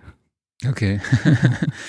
dann gibt es noch Raum, dann gibt es das Crush Pack. Raum ist super. Raum ist ja ganz großartig. Ja. Äh, Gab es als Weihnachtsgeschenk mal. Ähm, genau. Das ist ein fantastischer Hall. Irgendwie so ein bisschen unterm Radar verschwunden. Ja. Und noch ein paar Instru Instrumente, die dir wahrscheinlich auch was sagen oder die dir be besonders bekannt vorkommen, nämlich Noir. Mysteria ist, glaube ich, auch drin. Ne? Genau, Noir und Mysteria. Da durfte ich bei beiden das äh, Skript mitschreiben. Ähm, dann gibt es Cuba und den neuen Session-Gitarrist. Ähm, es gibt noch weitere Effekte. Es gibt diese, äh, ähm, diese Crush-Effekte, also die verschiedenen Distortions. Ähm, dann gab es, glaube ich, auch diese Modulationsgeschichte noch oder war die im letzten schon drin? Da bin ich mir gerade unsicher. Weißt du das? Habe ich jetzt tatsächlich nicht auf dem Schirm. Ich weiß nur, dass es noch vier neue Expansions gibt für genau. Massive. Fahrlight haben wir noch vergessen. Massive Fahrlight gibt es auch noch drin. Ja, ich habe auch das Gefühl, dass bei Guitar Rig 6 halt auch noch jede Menge weitere Effekte drin sind. Genau. Also da bin ich mir jetzt auch gar nicht klar. Also ich habe tatsächlich Guitar Rig früher sehr oft verwendet. Mittlerweile bin ich halt umgestiegen auf die UAD-Amps. Äh, deshalb weiß ich jetzt gerade gar nicht mehr, welch, was da im Portfolio so vorher schon drin war. Aber es gibt halt auch diesen, diesen Ram Fire, ne? Also ist so ein, ein den Rammstein-Amp. Von Ram, den mhm. Rammstein-Amp, also ein Dual Rectifier halt, mhm. äh, simuliert und so Sachen. Also da sind schon auch sehr viele geile Effekte drin, ne, mit denen man auch Sounddesign-mäßig viel machen kann. Dafür finde ich Guitaric halt bombastisch. Also das ist äh, jetzt nicht unbedingt für Gitarrenarbeit, sondern einfach für wirklich Sounddesign. Da kannst du alles durchjagen und irre verdrehen, vor allen Dingen, weil die halt auch eine echt schöne Modulationsmöglichkeit da drin geschaffen haben. Also du hast ja äh, diverseste Modulatoren, LFO, Step-Sequencer und so weiter und so fort, womit du die ganzen äh, Effekte da drin modulieren kannst. Also ja. wer sich da austoben will, der kann da richtig äh, Alarm machen. Genau, Complete 13 kostet je nach Edition verschiedenstes Geld. Genau, ich glaube, die Standard Edition kostet 583,90. Ein Update ist auch für 193,90 zu haben. Schauen wir noch gerade mal. Die weiteren Preise findet ihr auf der Website. Genau, Bin es gibt so mittlerweile vier verschiedene Editionen. Also ich kann es von früher immer noch so normale Edition, Ultimate Edition und genau. Äh, welche hattest du gerade? Du hast gerade die normale und die Ultimate, ne? Die Standard Edition und das Update hatte ich. Und das Update, genau. Und dann gibt es noch die, die Select-Version, das ist die ganz kleine für 193,98. Dann gibt es die Ultimate für 1168,77 und die Boah. Ultimate Collectors Edition für 1558,69. Und Updates dann immer, je nachdem, was man gerade hat. Ja, aber ich, man kann ja auch schon sagen, ne, wenn man Complete hat, braucht man dann noch was anderes? Ich würde eigentlich sagen, nein, aber natürlich ist es immer cool ne, zur Steigerung der Kreativität. Natürlich machen andere äh, Hersteller auch richtig coole Sachen, aber wenn du das hast, das Paket, dann bist du schon versorgt für eine Weile. Da bist oder? du echt versorgt, ja, das stimmt. Okay, noch eine weitere News der Woche war ja, man hat innerhalb der letzten Woche schon gemerkt, okay, da geht irgendwie was, da kommt irgendwie was. Ne? Also es war sehr viel Isotop-Werbung äh, auf den ganzen Social-Media-Kanälen zu mhm. sehen. Das, es war so ein bisschen so nicht mysteriös, aber es wurde halt irgendwas angeteasert, wo nicht gesagt wurde, was angeteasert wird, sage ich jetzt mal. Und ja, es handelt sich um RX8 sowie die RX Post Production Suite 5 und im Herbst soll auch noch die Music Production Suite 4 auf den Markt kommen. Das heißt, es gibt jetzt eine neue Version des wohl am meisten verwendeten Reparaturwerkzeug für Audiomaterial, würde ich sagen. Restaurationssoftware, ne? ähm, die wir ja auch für die Podcast-Produktion nutzen, ja. ab und zu, wenn, mhm. wenn der Lüfter mal wieder rauscht. Zum Beispiel? Ähm, genau, aber was ist neu? Hast du dir schon die neuen Features angeguckt oder? Ja, also das ist ein Feature, das finde ich wirklich knaller, das ist dieses äh, Spectral Recovery, ähm, wo es darum geht, dass wenn du halt äh, Aufnahmen hast, die äh, sag mal, eher Low-Fly klingen, also zum Beispiel ähm, ja, eine typische Telefonaufnahme oder hier aus einer Videokonferenz, ähm, wo halt gerade jetzt der Höhenbereich sehr beschnitten ist, ähm, dann kannst du über Spectral Recovery halt äh, diese fehlenden Höhen resynthetisieren und damit das Ganze halt deutlich wertiger klingen lassen. Und mhm. zumindest jetzt in den Beispielen, da klang das echt gut. Und ähm, es ist natürlich jetzt keine High-End-Aufnahme, als ob du irgendwie ein super Mikro gesprochen hast, aber es macht dann halt wirklich äh, dieses typische Telefonsignal echt brauchbar. Und ähm, wenn es dann halt äh, untenrum noch ein bisschen ähm, äh, ja, wenn da noch ein bisschen Fund fehlt oder sowas, da gibt es ja schon seit Ewigkeiten Tools für. Aber ich habe jetzt bisher halt, ähm, um äh, halt in, im Höhenbereich noch was dazu zu generieren, habe ich halt immer so ein bisschen mich mit Excitern oder leichter Distortion bedient. Das hat mhm. auch okay funktioniert, aber ich glaube, das hier ist der nächste Step. Und äh, ja, für den Bassbereich, da vertraue ich dann immer auf irgendwie so Waves R-Bass oder irgendwie sowas. Die machen das immer eigentlich sehr gut. Und ich glaube, da ist es halt dann in, in Zukunft deutlich leichter, einfach schönes Material rauszuholen. Dann gibt es noch ein. Äh, ist wow, auch eigentlich wieder ein ja, Feature, also? wo man eigentlich denkt, äh, das ist naheliegend wieder. Ne? Das ist so, so ein. Total. So ein typisches Isotop-Ding, wo man sagt, ja, das ist, das, das ist einfach ein Problem, äh, das lösen wir jetzt. Ne? Was können wir machen für mhm. dich jetzt? Ja, genau. Sorry, ich wollte ja nicht ins Wort fallen. Nee, nee, alles gut. Also, also äh, eigentlich schon eine Funktion, wo ich mir denke, hätte es schon viel früher geben können. Ist aber ja, natürlich genau. wahrscheinlich jetzt auch wieder irgendwie ein bisschen durch Corona geboostet worden, weil jetzt halt gerade so viel über irgendwelche äh, Tools wie, wie Skype, Zoom und so weiter läuft und einfach ja. da dann halt äh, die Nachfrage deutlich größer war. Dann gibt es jetzt hier Wow and Flutter, das ist ein Modul, was halt speziell ähm, sich auf zwei Problematiken mit Bandaufnahmen beziehen. Habe ich jetzt persönlich nichts von, aber da gibt es sicherlich genug Leute, die damit richtig was anfangen können. Es gibt ähm, neue Loudness Control, was Lautheitsanpassungen ähm, für verschiedene äh, Standards ermöglicht. Dann gibt es ein Guitar-Denoise, das ist wahrscheinlich hauptsächlich für dich interessant, ne, wo es halt darum geht, ähm, genau. Gitarrenstörgeräusche, wie jetzt beispielsweise äh, so Seitenquietscher oder halt Amp-Rauschen und sowas zu entfernen. Und ansonsten gibt es so diese typischen, wir haben hier dran geschraubt, wir haben da dran geschraubt, also der Editor wurde ein bisschen erweitert. Ähm, sie, äh, sie werben damit, dass zum Beispiel horizontales Scrolling äh, im Editor jetzt via Trackpad oder Maus möglich ist. Ja, herzlichen Glückwunsch, das hätte ich schon lange irgendwie gerne gehabt. Ähm, da muss ich auch sagen, der Editor ähm, der könnte mal ein bisschen überholt werden, weil er so bedienungsmäßig inzwischen ein bisschen in die Jahre gekommen ist. Aber ja, vielleicht machen sie das jetzt nach und nach.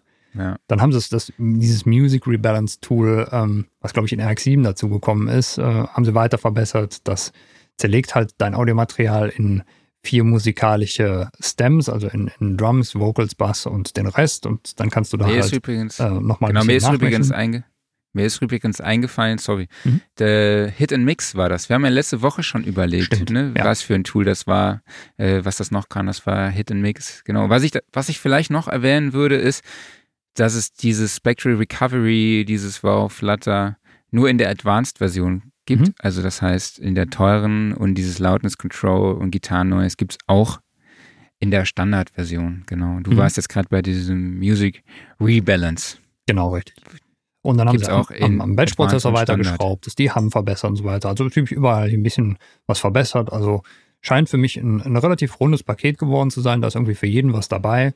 Und äh, ja, jetzt muss man halt nur noch gucken, muss man upgraden von, von RX7. Also ähm, für mich wäre es tatsächlich eigentlich nur die Spectral Recovery. Und äh, ich weiß jetzt gerade gar nicht, wie hoch der Upgrade-Preis von RX7 Advanced auf 8 ist. Ähm, schauen wir doch gerade mal. Äh, das Update? Upgrade-Preise habe ich jetzt hier gar nicht stehen. Müsste ich mich erstmal bei Isotop einloggen. Genau, also die RX8 Elements kostet 99 Euro, RX8 Standard 299 Euro, RX8 Advanced 999 Euro. Mhm. Und diese RX Post Production Suite 5 kostet dann 1499 Euro. Ja.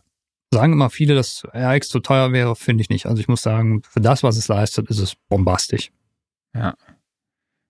Ja, absolut. Ja. Also ist ein geniales Tool. Ne? Ja. Also auch jetzt in der X Post-Production Suite 5 ist dann halt eigentlich fast alles wieder drin. So Advanced, Dialog Match, Neutron 3, Advanced, Nectar 3, alles und alles mögliche andere. Ne? Ja, also gerade wenn man halt viel aufnimmt und halt auch viel dann irgendwie, sagen wir mal, problematisch aufnimmt, mit Störgeräuschen zu tun hat, ähm, dann sollte man sich das auf jeden Fall gönnen. Das ist halt wirklich jeden Cent wert. Genau. Ähm, dann haben wir noch eine weitere Neuheit von unserem Lieblingshersteller mit B. Äh, Behringer Bigfoot, ein USB-Podcast-Mikrofon, ähm, was Bigfoot heißt und auch so ein bisschen an einen Yeti erinnert. Hm?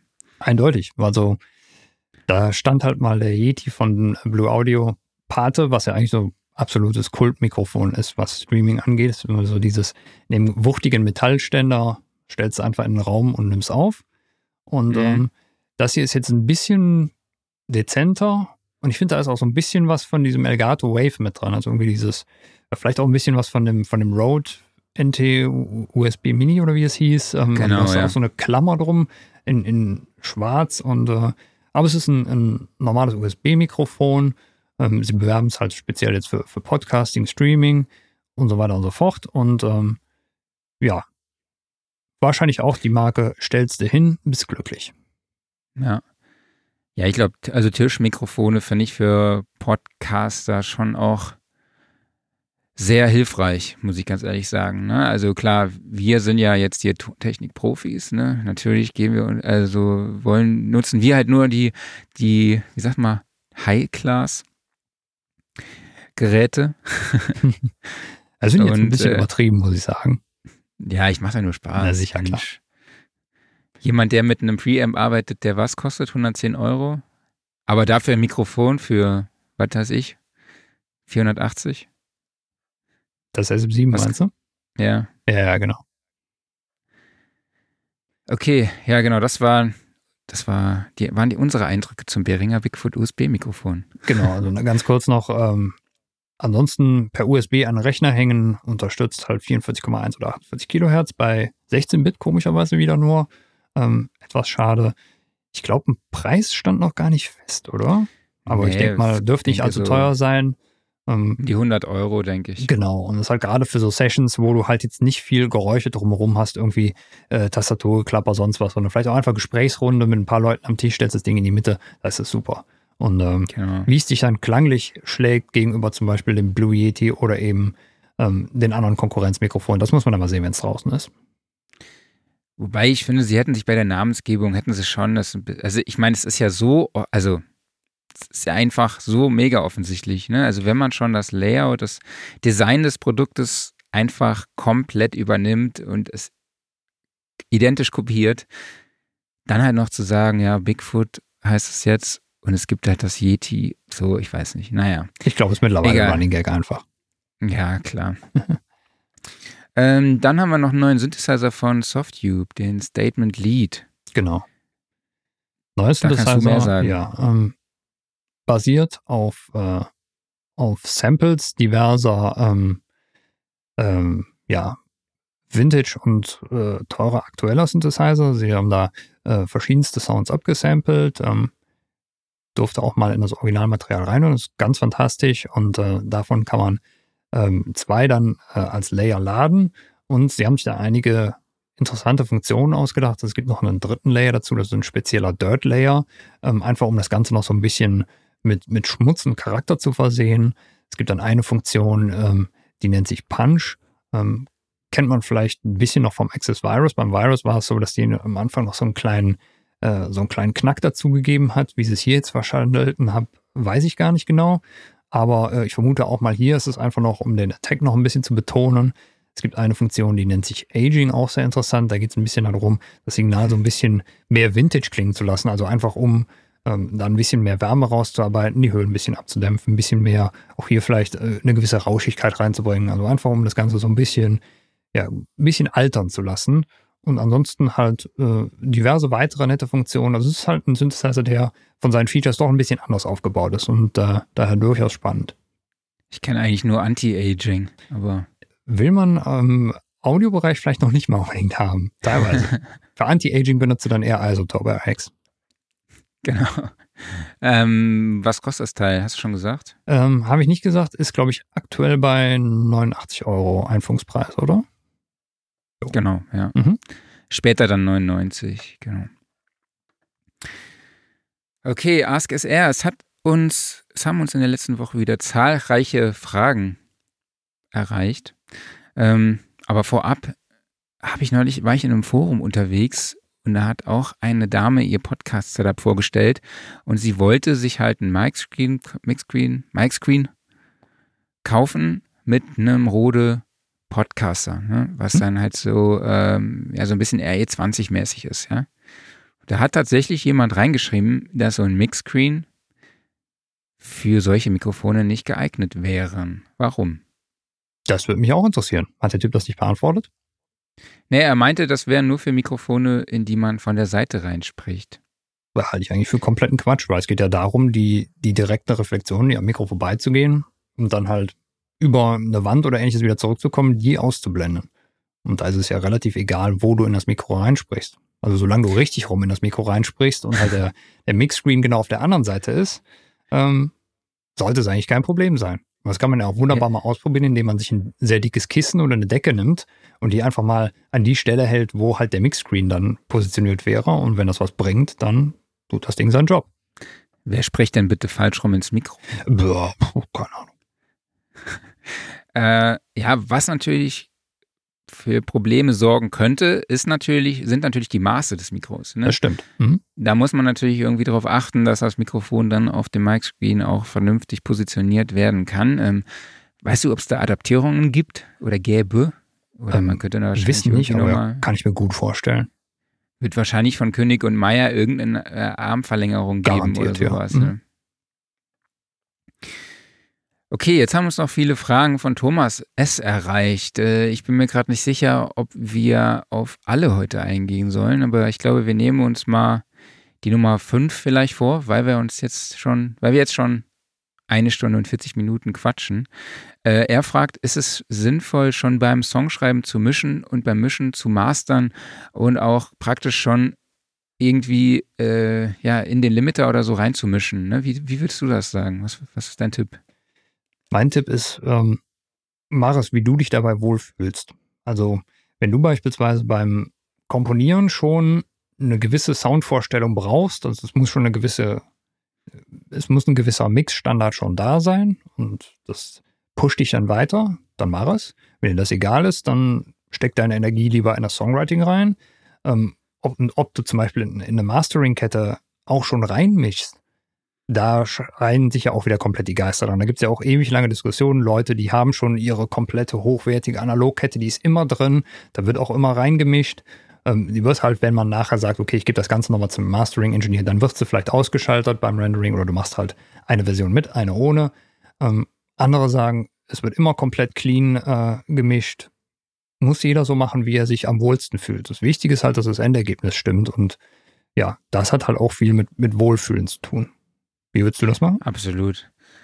Ja, eben ist, das war genau, was du sagst, dieses Wohlfühlen. Ja, und ich fühle mich tatsächlich halt wohl, wenn ich beim Songschreiben schon so eine ungefähre Vorstellung des Songs habe, wie er dann nachher auch auf Platte klingt. Also wirklich halt auch ausproduziert und halt auch fett irgendwie. Mhm. Ne? Deshalb mische ich oder schreibe ich schon die Songs oder beim Songwriting nehme ich schon so auf, ähm, dass ich halt mit einer Masterkette arbeite. Ja. Mhm.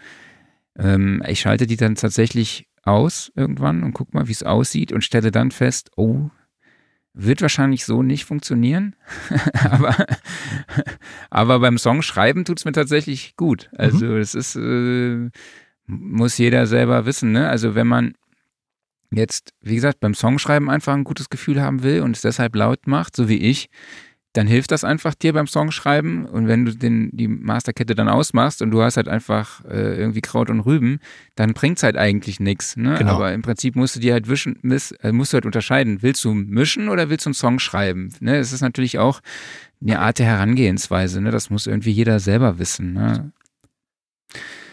Ähm, okay, dann haben wir noch den Aufreger der Woche. Genau. Du hast äh, was, über, die, über das du dich sehr aufregst und ich habe eine Lösung.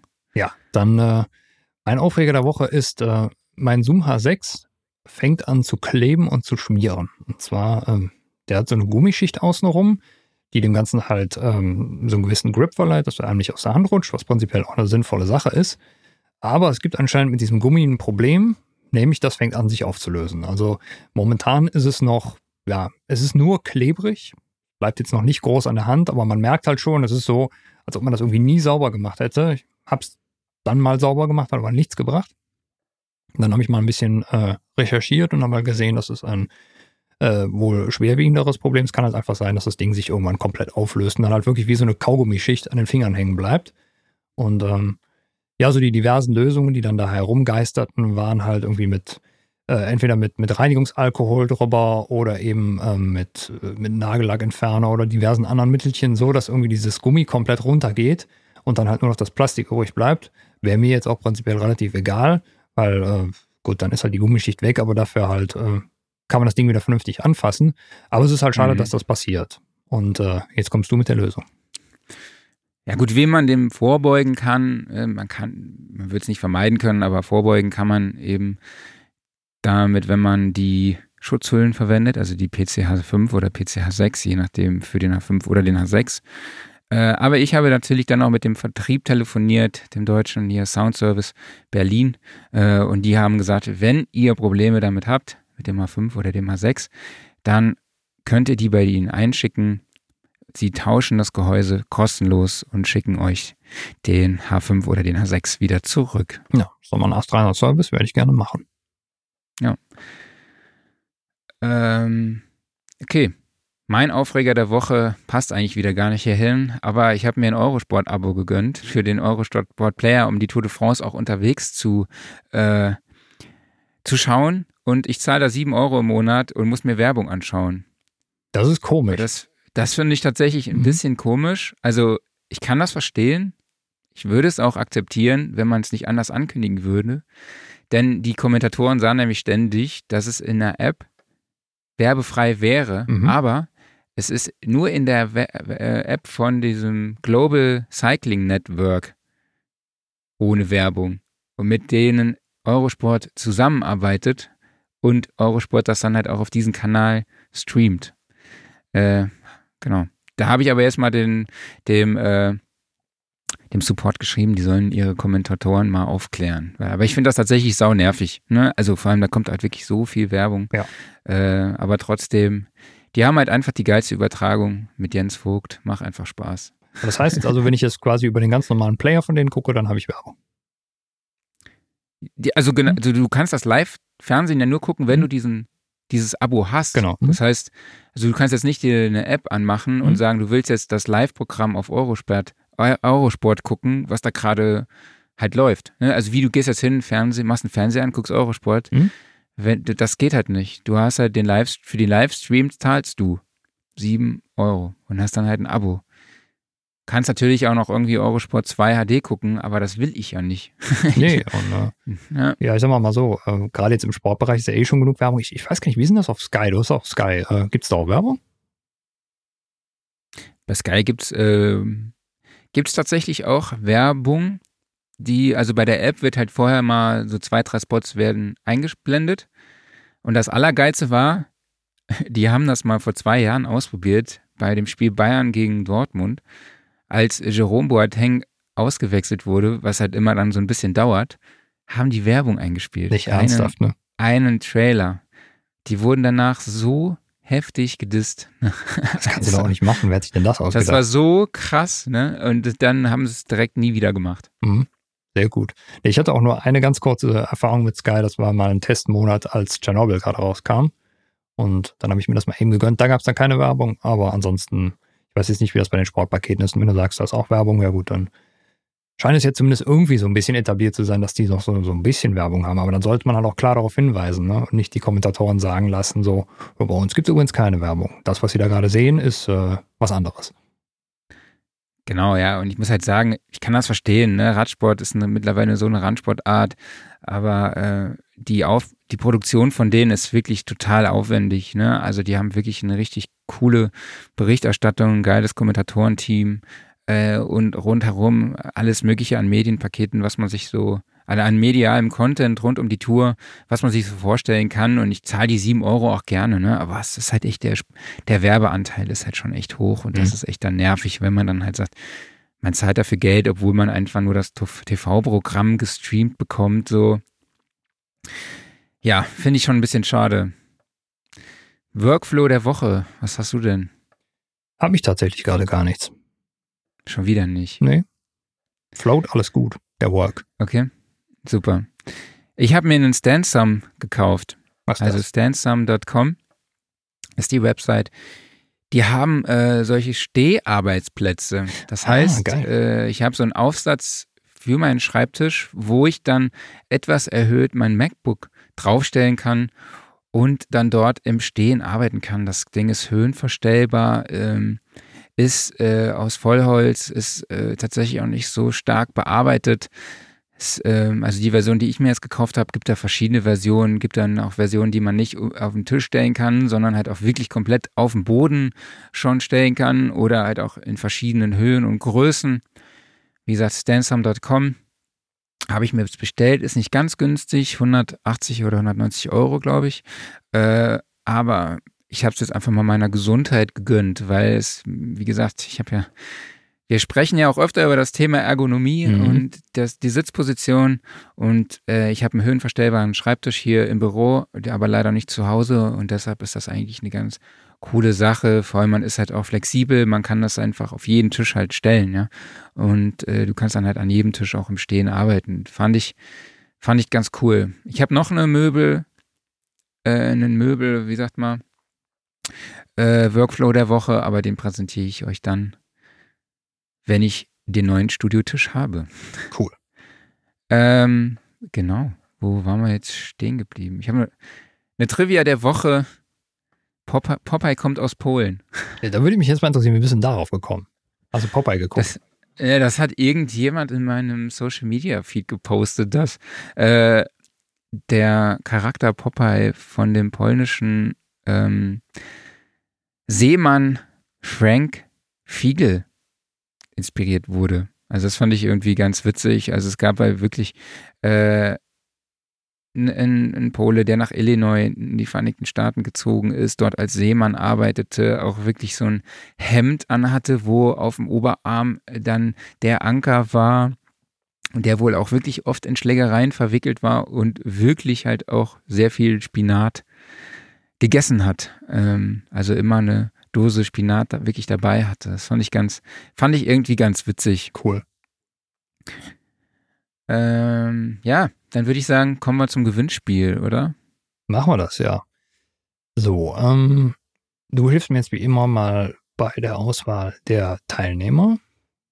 Und genau, wen haben wir da? Da hatten wir äh, auf Platz 1 bei Maxis, auf Platz 2 genau, haben wir Sofo und 3 Daniel Graumann. Wen habe ich vergessen? Genau, Daniel Graumann.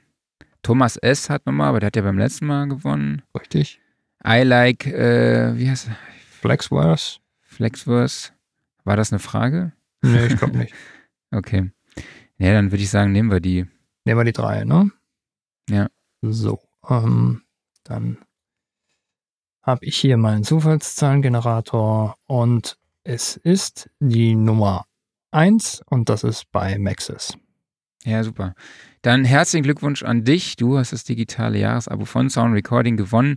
Ähm, meld dich doch bitte an redaktion.soundrecording.de mit deiner Adresse und dann richten wir dir das digitale Abo ein. Und wenn ihr da draußen, die uns zuhört und vielleicht gar nicht live zuschaut und hier dabei seid beim Live-Video-Podcast. Ihr könnt uns natürlich auch Fragen schicken an redaktion.soundrecording.de, die wir dann hier auch für euch beantworten und dann seid ihr auch beim Gewinnspiel und der Verlosung hier dabei. So, dann würde ich sagen, war es das für diese Woche? Haben wir es mal wieder. Nächste, nächste Woche sind die beiden äh, Engineers von Tonstudio Bummens bei uns aus Berlin zu Gast, cool. die für die Podcast-Produktion von Baywatch Berlin oder auch einfach mal Luppen äh, zuständig sind. Also Baywatch Berlin hier mit Lars Häufer Umlauf, Jakob Lund und Thomas Schmidt oder halt äh, einfach mal Luppen mit Toni und Felix Groß. Ähm, jo, dann würde ich einfach sagen, Wir hören und sehen uns nächste Woche Donnerstag wieder hier um 11 Uhr und alle anderen können uns hören uns natürlich im Podcast. Wie immer an dieser Stelle auch nochmal den Hinweis, äh, abonniert und folgt uns überall, wo ihr uns sowieso schon hört. Also auf YouTube, Facebook, Spotify, Apple Podcasts, Deezer. Wir sind jetzt auch bald auf Amazon Music und Audible unterwegs. Äh, und genau, habe ich irgendwas vergessen? Ich glaube nicht. Twitch sind wir ja okay. jetzt auch unterwegs. Funktioniert Stimmt, Twitch. auch gut. Genau. Äh, bin ich jetzt mal gespannt, wie viel Traffic wir da hatten. Letztes Jahr hatten wir, glaube ich, einen Aufruf. Ja, das sind heute zwei. Bestimmt. Geil. Okay, dann danke an euch nochmal fürs Zuschauen. Danke an euch fürs Zuhören. Ähm, macht's gut. Wir hören uns nächste Woche und bis dahin. Dankeschön. Macht's gut. Bis dahin. Tschüss. Ciao.